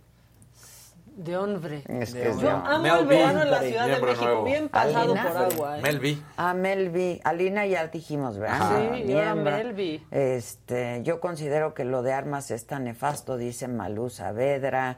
Este. Judith dice ahí, a mí no me han leído. ¿Cómo que no te estamos leyendo? Felicidades a todos. No, y Carmen Araiza, ¿qué pasó? ¿Qué? Ah, ¿Ahora es qué encontraron? A ver, la maquinita de champú aquí en las instalaciones de las. A ver, no sé. Sí. Ah, tienes que poner el número. A ver. El esposo. El esposo. Y hay Rosita, ¿eh? Y hay champú Rosita. En esta oficina sí da gusto que te manden los- Adela, claro, pues que pensaban. ¿A poco no da gusto que aquí te manden por los chescos en esta oficina? Exacto. Sí, uno va. Sí, sí, claro. Qué bonita nuestra máquina de champú. Qué bonita. Vamos a Sergio haciendo la demostración. Sí, exacto, exacto. Y Adela sube, dice. Y Adela sube. Felicidades a Hugo Rodríguez. Por favor, felicítenlo, es mi marido, dice Adriana León. Bueno, háganse. Ah, Silvia Uribe, nuevo miembro, Ajá. muy bien. Feliciten a Hugo Rodríguez, que wow, que está padrísima. Reina Taylor, que estuvo de lujo el programa anoche. Me gustaría que tú y Palazuelos fueran pareja. Ay, Se me está di, di, pero imagínate si me dio hueva el primer Exacto. capítulo de la temporada. padrísimo que, que dijera algo y que Adela, no seas mamón, estás bien pendejo. Papá, sí, claro. Estás Sí. pero bien pendejo, Palazuelos. Ay, No, no me gusta tu plan, ¿eh? No me gusta ese plan, a mí no me gustó ese plan. Ese plan no. Ok, no. Este- Ok, no, se pasa, este, mándale un mail a Susan. Sí, exacto, velo con Susana. Sí. ¿Qué les parece si miembro. llegamos a los 5 mil likes? Invitas a un miembro a sus instalaciones para ver su trabajo. No, a 5 mil ya llegamos diario. Sí, Sí, ya. eso es cosa de todos tendrían que ser ocho. ¿Ocho mil? Ocho. Ocho mil e invito a alguno de los miembros que sea al azar, ¿no? Que venga, bueno, que viva en la Ciudad de México para no complicarlos, ¿no? También. Ana. Guzmán. Eso, háganse miembros, denle like, sean gente... Generosa. gente Gen- de buen gusto, ¿no? Sí. Claro. Sí. Ahorita que dijiste se les está di, di, ¿has visto tu sticker de se les está di, di? No, ¿No lo has visto? no. ¿Lo tienes? Sí, ¿Quién ya lo, lo, hizo? tienes. No sé, ¿Quién me llegó y entonces dije, ah, este, lo- pero ya lo tienes. Se les Se está está di, de verdad. Es que no entiende. De veras que no entiendes, mamaquita. Ay, no te digo que no. No entiendo, ando bien, quién sabe cómo. Que ya dijo este Samuel García que no es Tlaloc. ¡Qué notición! ¿Sabías Sí, que no es no, Tlaloc? bueno. Ay, Samuel, pensábamos que sí. Se siente ya, ya como Iracheta. Sí. Bueno, este, sí, ya di la nota del asesinato de otro periodista. Eh, está preguntando la gente que por qué en Saga no sale las perdidas. No, yo creo que tienen que ver bien, porque de pronto van cambiando. Si le pican en la pestañita de videos, ahí salen, este, y luego está por programas. Entonces solo es cosa de que exploren bien el canal y están las perdidas. Muy fácil, ahí las, ahí las encuentran. Las perdidas que no alcanzaron a llegar al Zócalo tampoco en la marcha. No, De todo como estaba. no, no, no, no. Más porque Claudia llegó tarde. Ahí están Voy a seguirle con eso. Mira, Sí, ahorita, ahí ahorita, salen, picas ahorita en la están en la cuarta línea de videos. Voy a contestar una llamada si me lo permite. A ver. Hola, ¿quién habla? Hola Maca, ¿cómo estás? Yo muy bien, ¿y tú? ¿Quién eres? Muy bien, te vi el sábado en la marcha. Ah, muy bien, ahí andaba. ¿Quién Por es? suerte no quedé como estúpida contagiada. Sí. Yo no, yo no sé si estoy contagiado o no. ¿Cómo están todos? Un saludo a la señora de la casa. Muchas gracias, te mando un beso desde aquí. ¿Verdad que hizo falta? No me las pierdo. ¿Verdad que hace falta en la marcha un camión de saga? La verdad, yo me quedé esperando. Dije, no, ¿a qué hora va a salir la señora de la casa? Dejen que, dejen que 2023. subamos un poco en likes y en Exacto, miembros vamos, y en todo eso y a ver si para el año que entra ya podemos tener nuestro Y que lleven unos agafanáticos también. Sí. Sí, y unos claro. encuerados bailando también, Ah, así unos en tanga. Uy, que sea Jimmy, que sea Jimmy, sí. Yo me aviento, Ah, me aviento. eso. Vamos a armarlo, vamos a armarlo. Eso. Gracias por llamar. ¿A qué va? Que estén bien. Adiós. Un saludo. Bye, gracias. Ana Rivas Azulito pregunta tu marca de playera. Mi marca de eh, sobre camisa es Sara también. Sarita, es que No, Sarita, es que Sara te saca de la bronca. Sí. Sarita, que por y si cierto, tienes cuerpo de Jimmy te queda todo. me vengo acordando que el viernes hice un pedido ¿De en, Sara? en- en línea Y no me, no me ha llegado. ¿No? Tiene una cosa mal, Sara. que Llega es- rápido, ¿no? Sí, Algunas veces y otras no. Lo hice el viernes, estamos a miércoles y Ya no ha llegado. Es que su sistema que usan es uno que no es tan bueno a veces. A mí me ha pasado. O que llegan a otra casa o que se equivocan. Ah, sí. un Es mejor pedirlo a iBoy. tienda. Sí. Ah, O sea, sí. El iBoy es muy malo. Ay, no, no, no. El iBoy es malísimo. No. y es el que usa Sara. ¿Y es el que usa Sara? Sí. Entonces me va a llegar o no me va a llegar. Sí te No, va a sí llegar, llega, pero puede pero- que tarde. Hola, ¿quién habla? Uy, pues perdónenme. Este, Me No, colgaron. no nos patrocina, Sara. Sí, sí nos debería de Ojalá. patrocinar. No, Viene Sara, así, Sí. O sea, Oigan. ya por eso voy a comprar Asos. Sí, se te- Claro. también se Este te es Asos. Asos es lo Sí, máximo sí, también. sí, sí. Los suéteres negros y los jeans son de ahí, Sí. siempre, Sí, sí, sí. ¿no? Sí.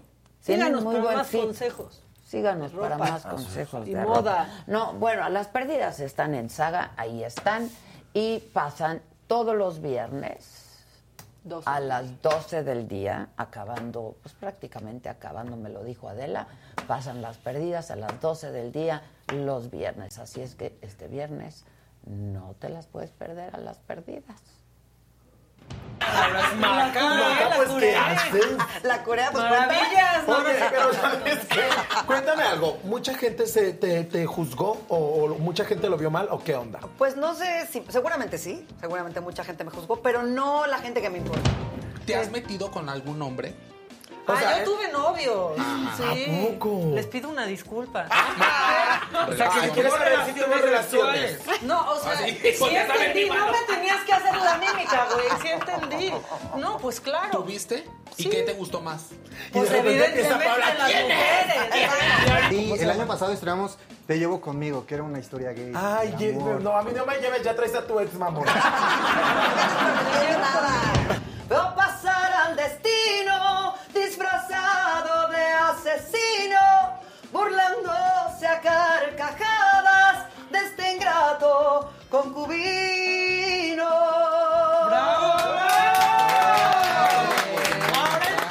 Qué bonito, qué talento, de verdad. Mi talento es decir mamadas, el tuyo. Hacerlas.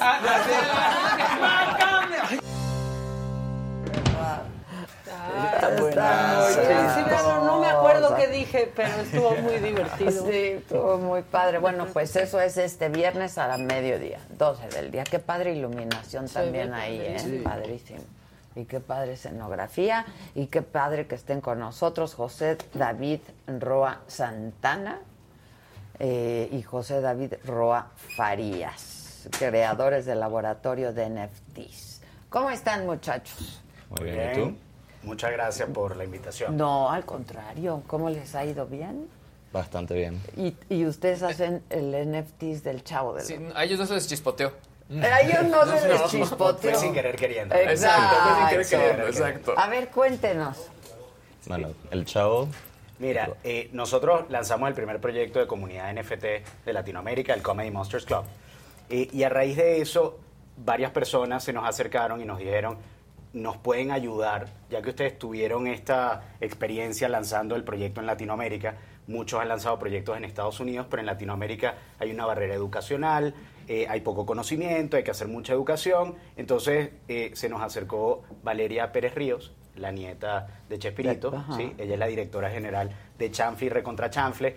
Eh, los que no saben, es un lugar de, digamos, de entretenimiento familiar, está en satélite y al final eh, revives un poco la experiencia del Chavo. Entonces, una de las cosas que, que nos pidió es, oye, la marca del Chavo, ¿no? Este, realmente eh, es bastante importante en Latinoamérica. Yo sé que en México todo el mundo conoce quién es el Chavo del 8, uno que viene de Sudamérica, Chavo es este, un dios. ¿no? Claro. Este, en Argentina, en Colombia, en Venezuela, en Brasil, en Brasil se llama Chávez. Exacto. Este, eh, y, la verdad que cómo podemos utilizar esta tecnología para de alguna manera eh, crecer la marca del Chavo del 8 eh, por toda Latinoamérica. ¿sí? Entonces nace el proyecto, nosotros ya teníamos nuestro laboratorio de NFTs Brainloop y entonces dijimos, bueno, te acompañamos en este camino. Actualmente hay un concurso, quien quiera ser el diseñador de la colección del Chavo del 8 se puede meter a las redes sociales, a la página elchavodel8nft.com eh, y básicamente ahí vienen todas las instrucciones. Tiene hasta el 8 de julio para mandar su propuesta y el 15 de julio se va a definir el ganador. Hay muchos clubes de fans del Chavo del 8 y, claro. y los representantes de estos clubes de fans van a ser los jurados. Ah, ok, Sí. ok. Entonces, la verdad que este eh, va a ser un proyecto creado por la comunidad para la comunidad. ¿sí? Todavía no podemos revelar cuál va a ser la propuesta de valor de este, de este proyecto, pero básicamente al tener un NFT vas a tener derecho a votar cómo la marca se va a ir expandiendo por toda Latinoamérica. O sea, es lo que te va a dar como la prerrogativa que te va a dar comprar ese NFT en este caso. Como hacerse miembro de la Exactamente, saga, es lo exactamente, mismo. exactamente. Exactamente. Exactamente. Entonces, la verdad que estamos muy contentos con ese proyecto. Hay otros proyectos. Bueno, Eh, va a ser un proyecto grandísimo. Claro, Va a y ser entiendo que hay un premio también bueno, ¿no? Sí, vas a poder este, recibir el equivalente a 10 mil dólares eh, sí. como parte de, de- de- de la compensación. Eh, esta compensación se va a dar en NFTs de la misma colección. Ah, Entonces, la verdad que... ¿Por hacer qué? ¿Por hacer un NFT? Por hacer la colección. Completa. Por la Ah, colección, todo el el arte, todo el arte de la colección. Eh, Ustedes no lo van a hacer. No, porque lo que nosotros, e- este tipo de proyectos, recuérdense que lo que sirven es para generar y crear comunidades. Claro. Y una de las ideas es, bueno, si vamos a comenzar desde las comunidades, ¿por qué no el artista sale de la misma comunidad del Chavo del Ocho? Claro, ¿no? claro. Este, esta colección, la idea es que va a ser sobre arte generativo. Para los que no saben qué es el arte generativo, eh, uno tiene básicamente que diseñar eh, una base, eh, digamos, de la, o la silueta este, de- de- de- del arte, y luego tienes que crear diferentes propiedades. Una propiedad puede ser los ojos y tienes diferentes tipos de ojos, diferentes tipos de boca, Ah. diferentes tipos de nariz. Y la combinación de cada una de estas propiedades hace que cada una de las piezas sea única. Ah, Está padre. está padre Sí, eso, está padre. Sí, claro. sí. Es como lo que pasa con los Bored Apes, ¿no? Que también, o sea, que es realmente el mismo este, personaje, nada más lo, lo- pues tiene diferentes prendas, o tiene diferentes lentes, o etcétera. Exactamente. Sí, que además, pues al final del día, de acuerdo a lo que nos habían platicado la última vez del NFT, eh, estos 10 mil dólares, pues en un tiempo prolongado podría subir. Y, o sea, recibieron 10 mil dólares, pero igual Pero y si lo aguantan, NFTs, claro. en NFT se pueden convertir, no sé, en 50 mil dólares en algunos años. Exacto. Y sobre todo por ser de una marca tan importante como la que es el Chavo del 8, creemos que va a ser un proyecto bastante grande. Que va a crecer muchísimo. Muchísimo. Ahora, de pronto aquí hemos visto cómo se popularizaron y, y- y dimos cuenta que en, en un año, o sea, fue un boom impresionante. Ustedes obviamente vinieron con nosotros, nos contaron, etcétera. Pero sí hemos sentido que de pronto los proyectos han perdido como este brillo o esta llamarada de atención que nos, que nos generaban. El objetivo, La verdad, El objetivo. el objetivo. Pero, pero ustedes tienen un laboratorio, me imagino que lo tienen mejor mapeado. O sea, ¿hacia dónde va y qué va a terminar sucediendo con los NFTs? A ver, los NFTs, como cualquier industria que sale, como cuando salió el Internet, cuando salió el tabaco, ahorita está en una recesión, lo podemos llamar así, como los otros mercados financieros. Las criptos también están en recesión, Claro. la bolsa también está en recesión, entonces, ¿qué pasa? Que usualmente la gente entra a esta industria no por la tecnología, sino por el dinero. Exacto. Entonces él pierden el interés. Pero la verdad es que nosotros estamos convencidos que esta tecnología en los próximos años va a revolucionar la forma en que interactuamos con las comunidades. Ahorita que estaba escuchando el tema de la saga, eventualmente yo creo que eso va a evolucionar un NFT. ¿Por qué? porque puedes darle la misma propuesta de valor, pero le das herramientas a tu público para que puedan hacer cosas que ahorita no pueden. Y es que en un momento nos burlamos, para lo que estás ahorita hablando de NFT, nos, nos burlamos aquí en la mesa, no, no en el mal plan, pero por ejemplo, en el Pal Norte, convirtieron el NFT en un boleto de entrada, en pocas palabras. Entonces decías, pues eso no es un NFT. O sea, que se quedaba en un brazalete. No, eso no fue lo que nos vendieron. Por eso también mi pregunta, si realmente se va a convertir Claro. en eso, ¿no? O sea, al no final... tenía valor agregado tampoco. Sí, eso es lo interesante, que al final del día la propiedad más importante de los NFTs y la más revolucionaria es que ahora puedes ser dueño de activos digitales, ¿ok? O sea, que generan. sí, o sea, y más que eso, o sea, las entradas sí van a migrar a ser NFTs, pero ¿por qué? Tal vez no como valor agregado para la persona final, pero para el creador del ticket sí tiene valor agregado, que es el tema de las regalías. O sea, si Pal Norte hace sus entradas como un NFT y le pone una cláusula que diga el 50% de las reventas de este ticket va a regresar al creador. Entonces eso le da una nueva forma de ingreso. Es una manera de que todo tenga regalías. Un NFT. Sí, o sea, es una forma de digitalizar los assets. Y al digitalizarlos puedes O hacer sea, que ya no muchísimas cosas. necesites un boleto. Pero- ¿no? pero muy de aquí comunidad la también. ¿Eh? Perdón. No, perdón, es que esto que hablábamos de Pal Norte no era eso. Era que si comprabas un NFT te daban un boleto de un boleto para ir a verlos. Exacto, era como comprar tu boleto Y con ciertas prerrogativas. Por añadidura te daban un Exacto. NFT. Sí, realmente yo creo que depende mucho de quién diseñe la propuesta de valor, ¿ok? Este del NFT. ¿sí? O sea, la tecnología está ahí, es como lo que tú puedas hacer en Internet al final del día. Exacto. Lo que nosotros estamos viendo es un movimiento fuerte en el mundo artístico, ¿sí? Este, los, los, los, los pintores. Eso- por eso ejemplo, sí me encanta. Por ejemplo, eh, estamos colaborando en un proyecto con Roberto Cortázar. eh, que por cierto me dijo que te que lo conocía amo con y que todo mi también te mandaba muchos lo saludos y amo, toda lo la- amo. entonces, él, digamos que es un, un, un artista mexicano bastante reconocido. Yo tengo eh, un par de cuadros de él de cuando empezaba. y, y la verdad que eh, se ha metido mucho en el tema de la física cuántica y la verdad que le estamos ayudando a desarrollar su primera colección de NFTs. ¿sí? Ah.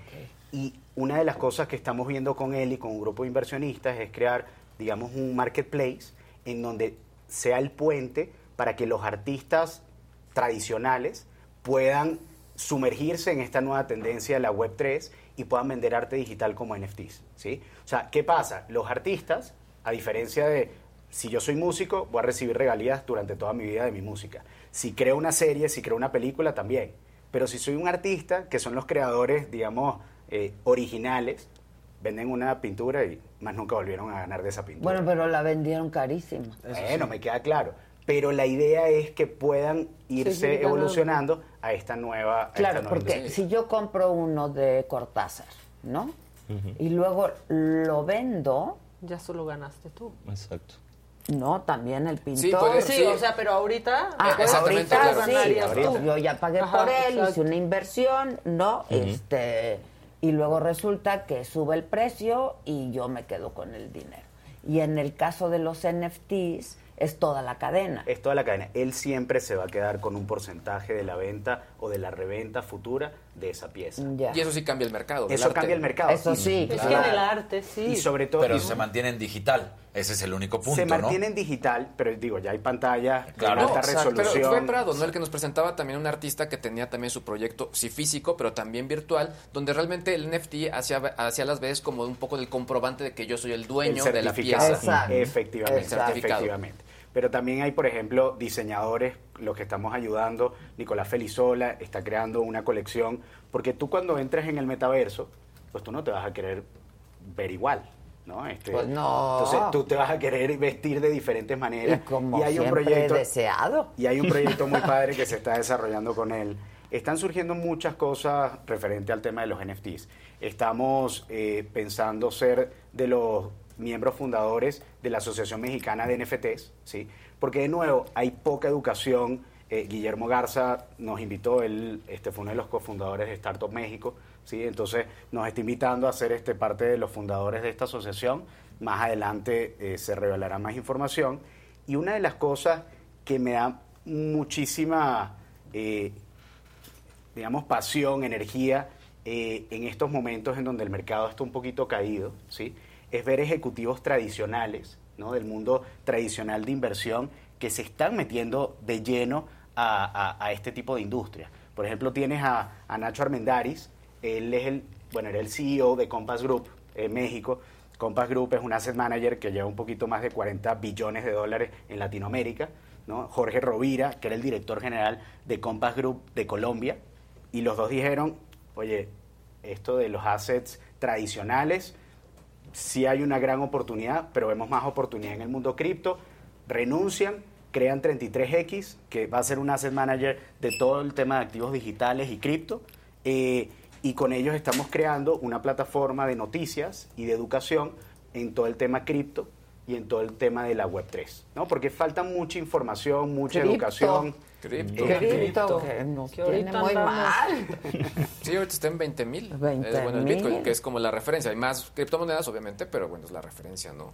Sí. O sea, Kiyosaki, bueno, que algunos lo odian, otros lo aman, pero decía que iba a llegar a, o sea, casi a 1.500, 2.000 dólares. o sea, a ver, ya la cripto desde que salió ha tenido ciclos de recesión bastante fuertes, donde el asset ha caído un 90%. Claro. Ahorita sí es verdad que puede seguir cayendo, pero en el largo plazo, ya con toda la adopción de fondos de inversión importantes, JP Morgan, que era uno de los fondos que odiaba la cripto, ahorita está considerando hacer una inversión de 2 billones de dólares para comprar una plataforma cripto.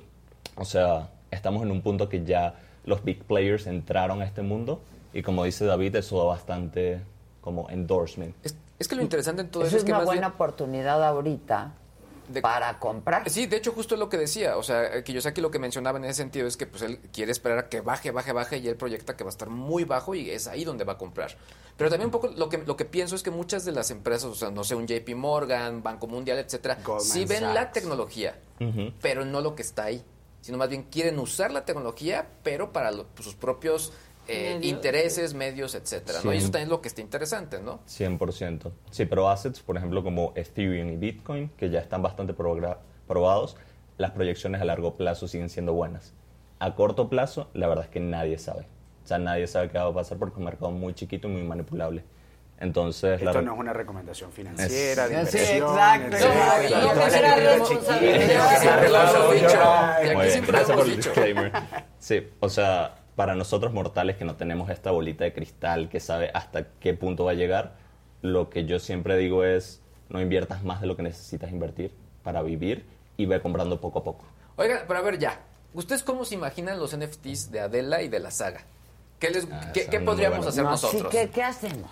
Bueno, ya hay que hacer, mira, normalmente como nosotros de alguna manera trabajamos es en un proceso de ideación, ¿sí?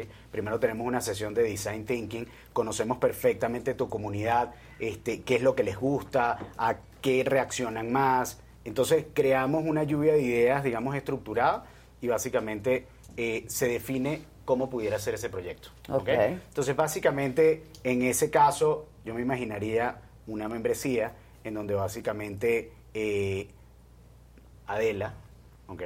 de alguna manera eh, tenga otro tipo de interacción eh, con su comunidad. Sé que obviamente se leen absolutamente todas las este, los comentarios que se tienen y ya con eso ya te sientes parte de. Sí, claro. es- Pero esta es una comunidad que está aquí bien cincha, ¿no? No, y- o sea, y algo cool. Amachinada. Y, muy y algo cool de estas comunidades tan comprometidas es que no la propuesta de valor es para ellos. Entonces crearlo de la mano con ellos es lo que hace más sentido. Por ejemplo, uno de mis proyectos favoritos ahorita se llama Doodles. Lo que ellos hicieron fue, mira, creamos esta marca, vamos a crear una wallet comunitaria y todas las decisiones las vamos a tomar juntos. Cómo hacer crecer esta Ah, marca. Ok. O sea, eso es un proceso que... Como la- cooperativa. Sí, no, es muy cooperativa y ahorita contrataron a Pharrell como brand manager. O sea, es una marca que ha crecido muy bien, incluso a pesar de cómo está el mercado, y demuestra que cuando tienes a la comunidad de tu lado y con la misma visión, los proyectos se vuelven mucho más fuertes. Claro. Sí, tienes que crear reglas muy, muy claras, ¿sí? Porque a veces las comunidades, de nuevo, ya sabemos lo que pasa en las democracias a veces, Sí, etcétera. sí, sí. Pero si se le dan ciertos lineamientos adecuados, se puede crear un proyecto muy padre. Entonces, Aquí digamos que estamos del otro lado, porque la comunidad ya la tenemos. Exacto. Sí. Exactamente. Ok. O sea, vamos adelantados. Exacto, esto es un pasillo. Ya, Digo, tenemos algo abonado. No somos el chavo del 8, pero, Pero- pero tenemos muy nu- buena. nuestra comunidadcita. ¿no? No, claro que sí. La verdad que es una marca además muy reconocida en todo el tema de, de- de noticias. Bueno, tú tienes una trayectoria de, de muchísimos años, ¿no? Entonces, Sí, fíjate. No figúrate.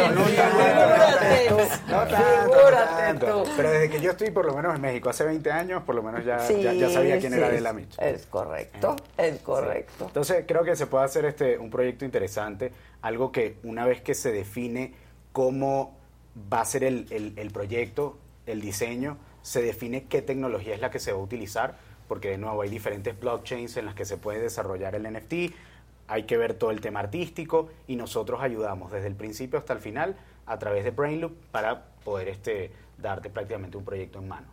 Este. El tema del, del- del manejo de las comunidades es muy diferente manejar un Instagram, un TikTok, sí, un. Twitter, que un Discord. ¿ok? Este, Claro. Discord tiene, este, digamos, no ya, ya, ya le, le- han pegado mucho como plataforma de Web3 por temas de seguridad y sobre todo porque no es una herramienta tan fácil de utilizar. Entonces están saliendo otras herramientas y ahí nosotros también los podemos ayudar en eso. Ok, te voy a leer cosas que Sí, dice la comunidad. comunidad. ¿no? Claro dice, sí, somos comunidad.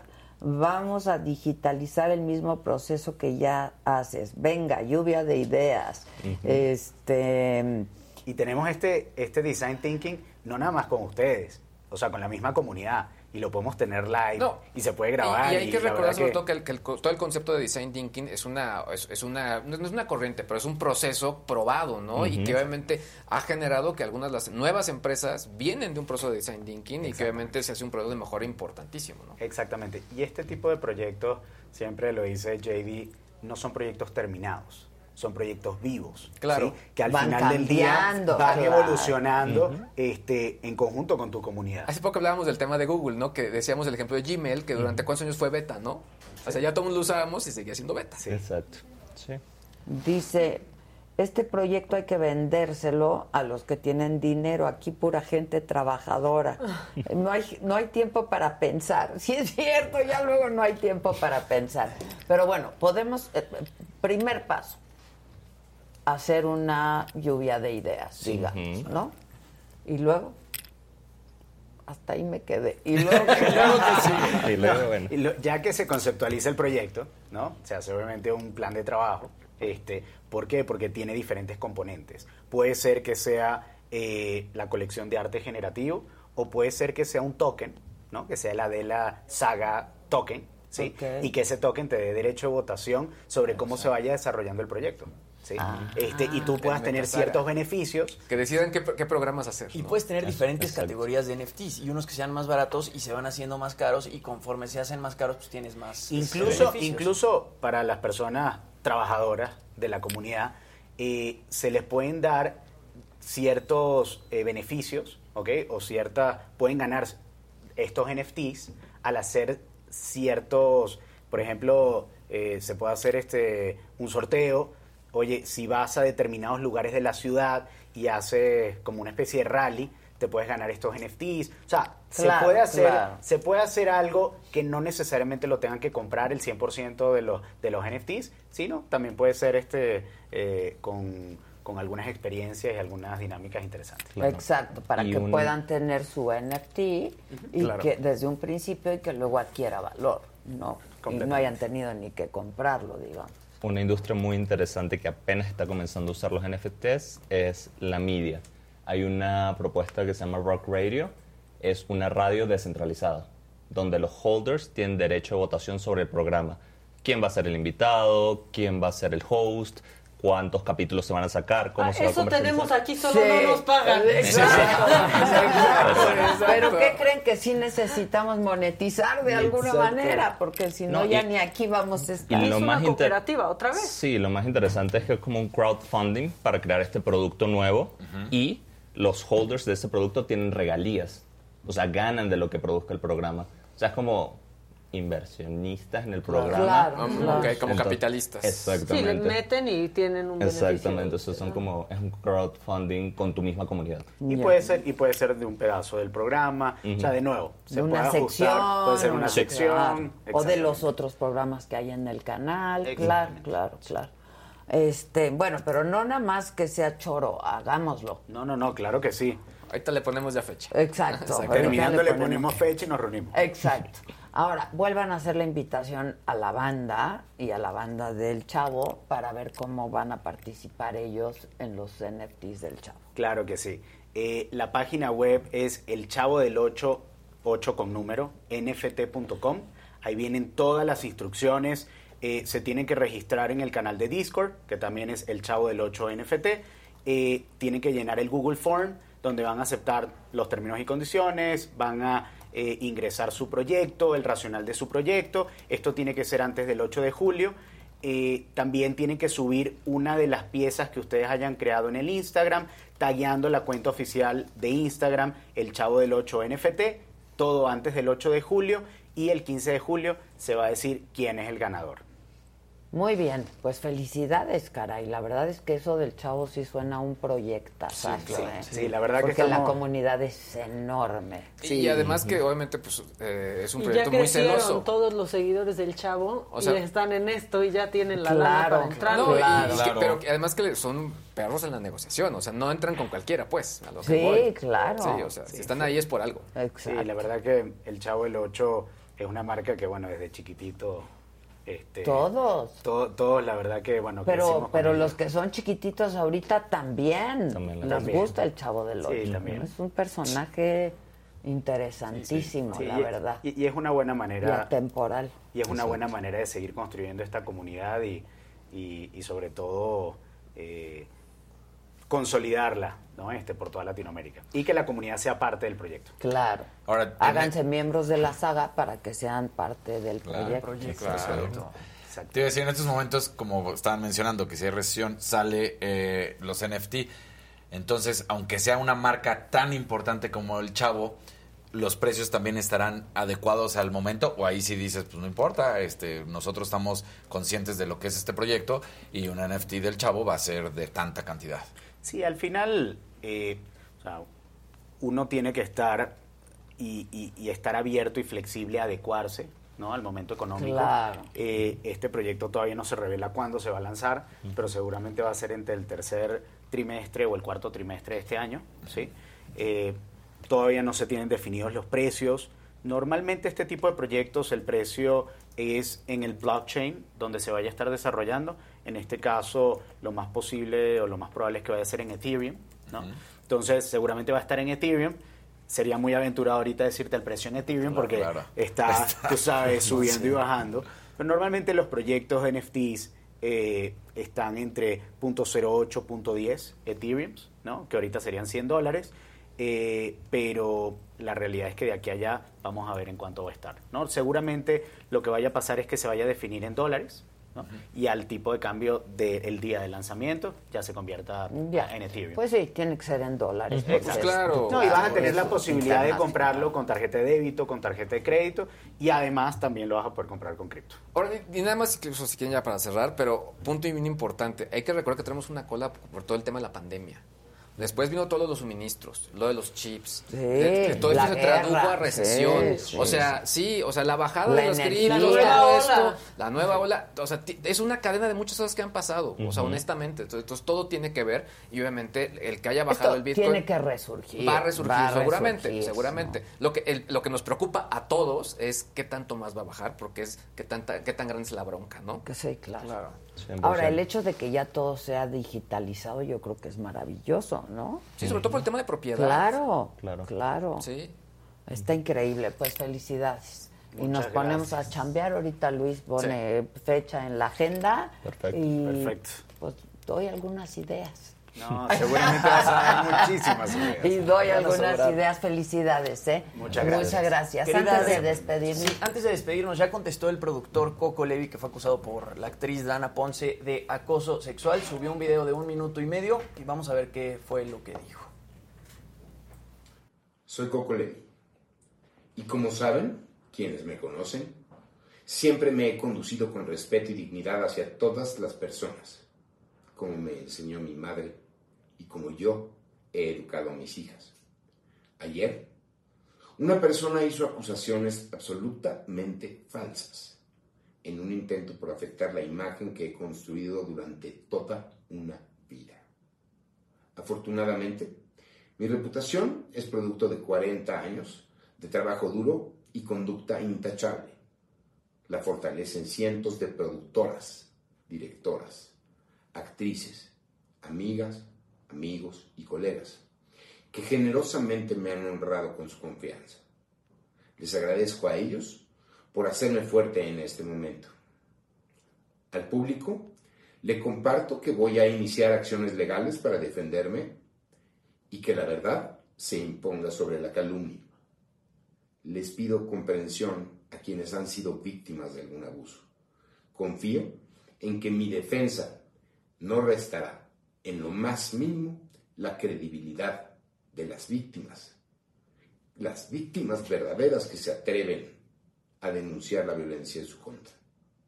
Confío en que pronto se cierre este capítulo porque la mentira no debe ocupar el tiempo de una persona honesta y la calumnia tampoco debería ser un camino a la fama. Bueno, pues ahí. Bueno, pues habrá que ver qué que- ocurre, ¿no? Que va a demandar. Exacto. Por Ella ya demandó también en el Ministerio. Sí, pues ya enseñaste el documento, Sí. ¿no? Entonces, pues ya veremos qué va pasando. Pues sí. Bueno. Qué fuerte. Este, muchas gracias. Muchas gracias a ustedes, Gracias. muchas gracias Gracias a todos, aquí a mi banda de aquí, a mi banda de allá. Muchísimas gracias por su atención y compañía. Esta noche, 8 de la noche, Saga Food con el burro por este mismo canal de la saga.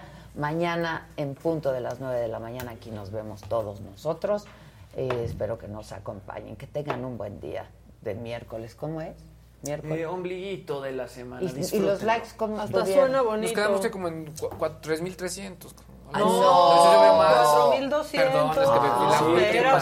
Perdón, si no, No, llegamos estoy dándole la 5,000. última Es tu última oportunidad pa- para dar un like. Sí, 4,200 Es más, estamos. una, dos, tres. Like. like. Bueno, pueden a posteriori, pero mejor ahorita. Que también lo pueden hacer en la repetición del programa. Claro, y ¿no? poner el super gracias Y poner el super gracias también. Si ¿no? llegan a Pues- 8000, regaló tres NFTs del Chavo del 8.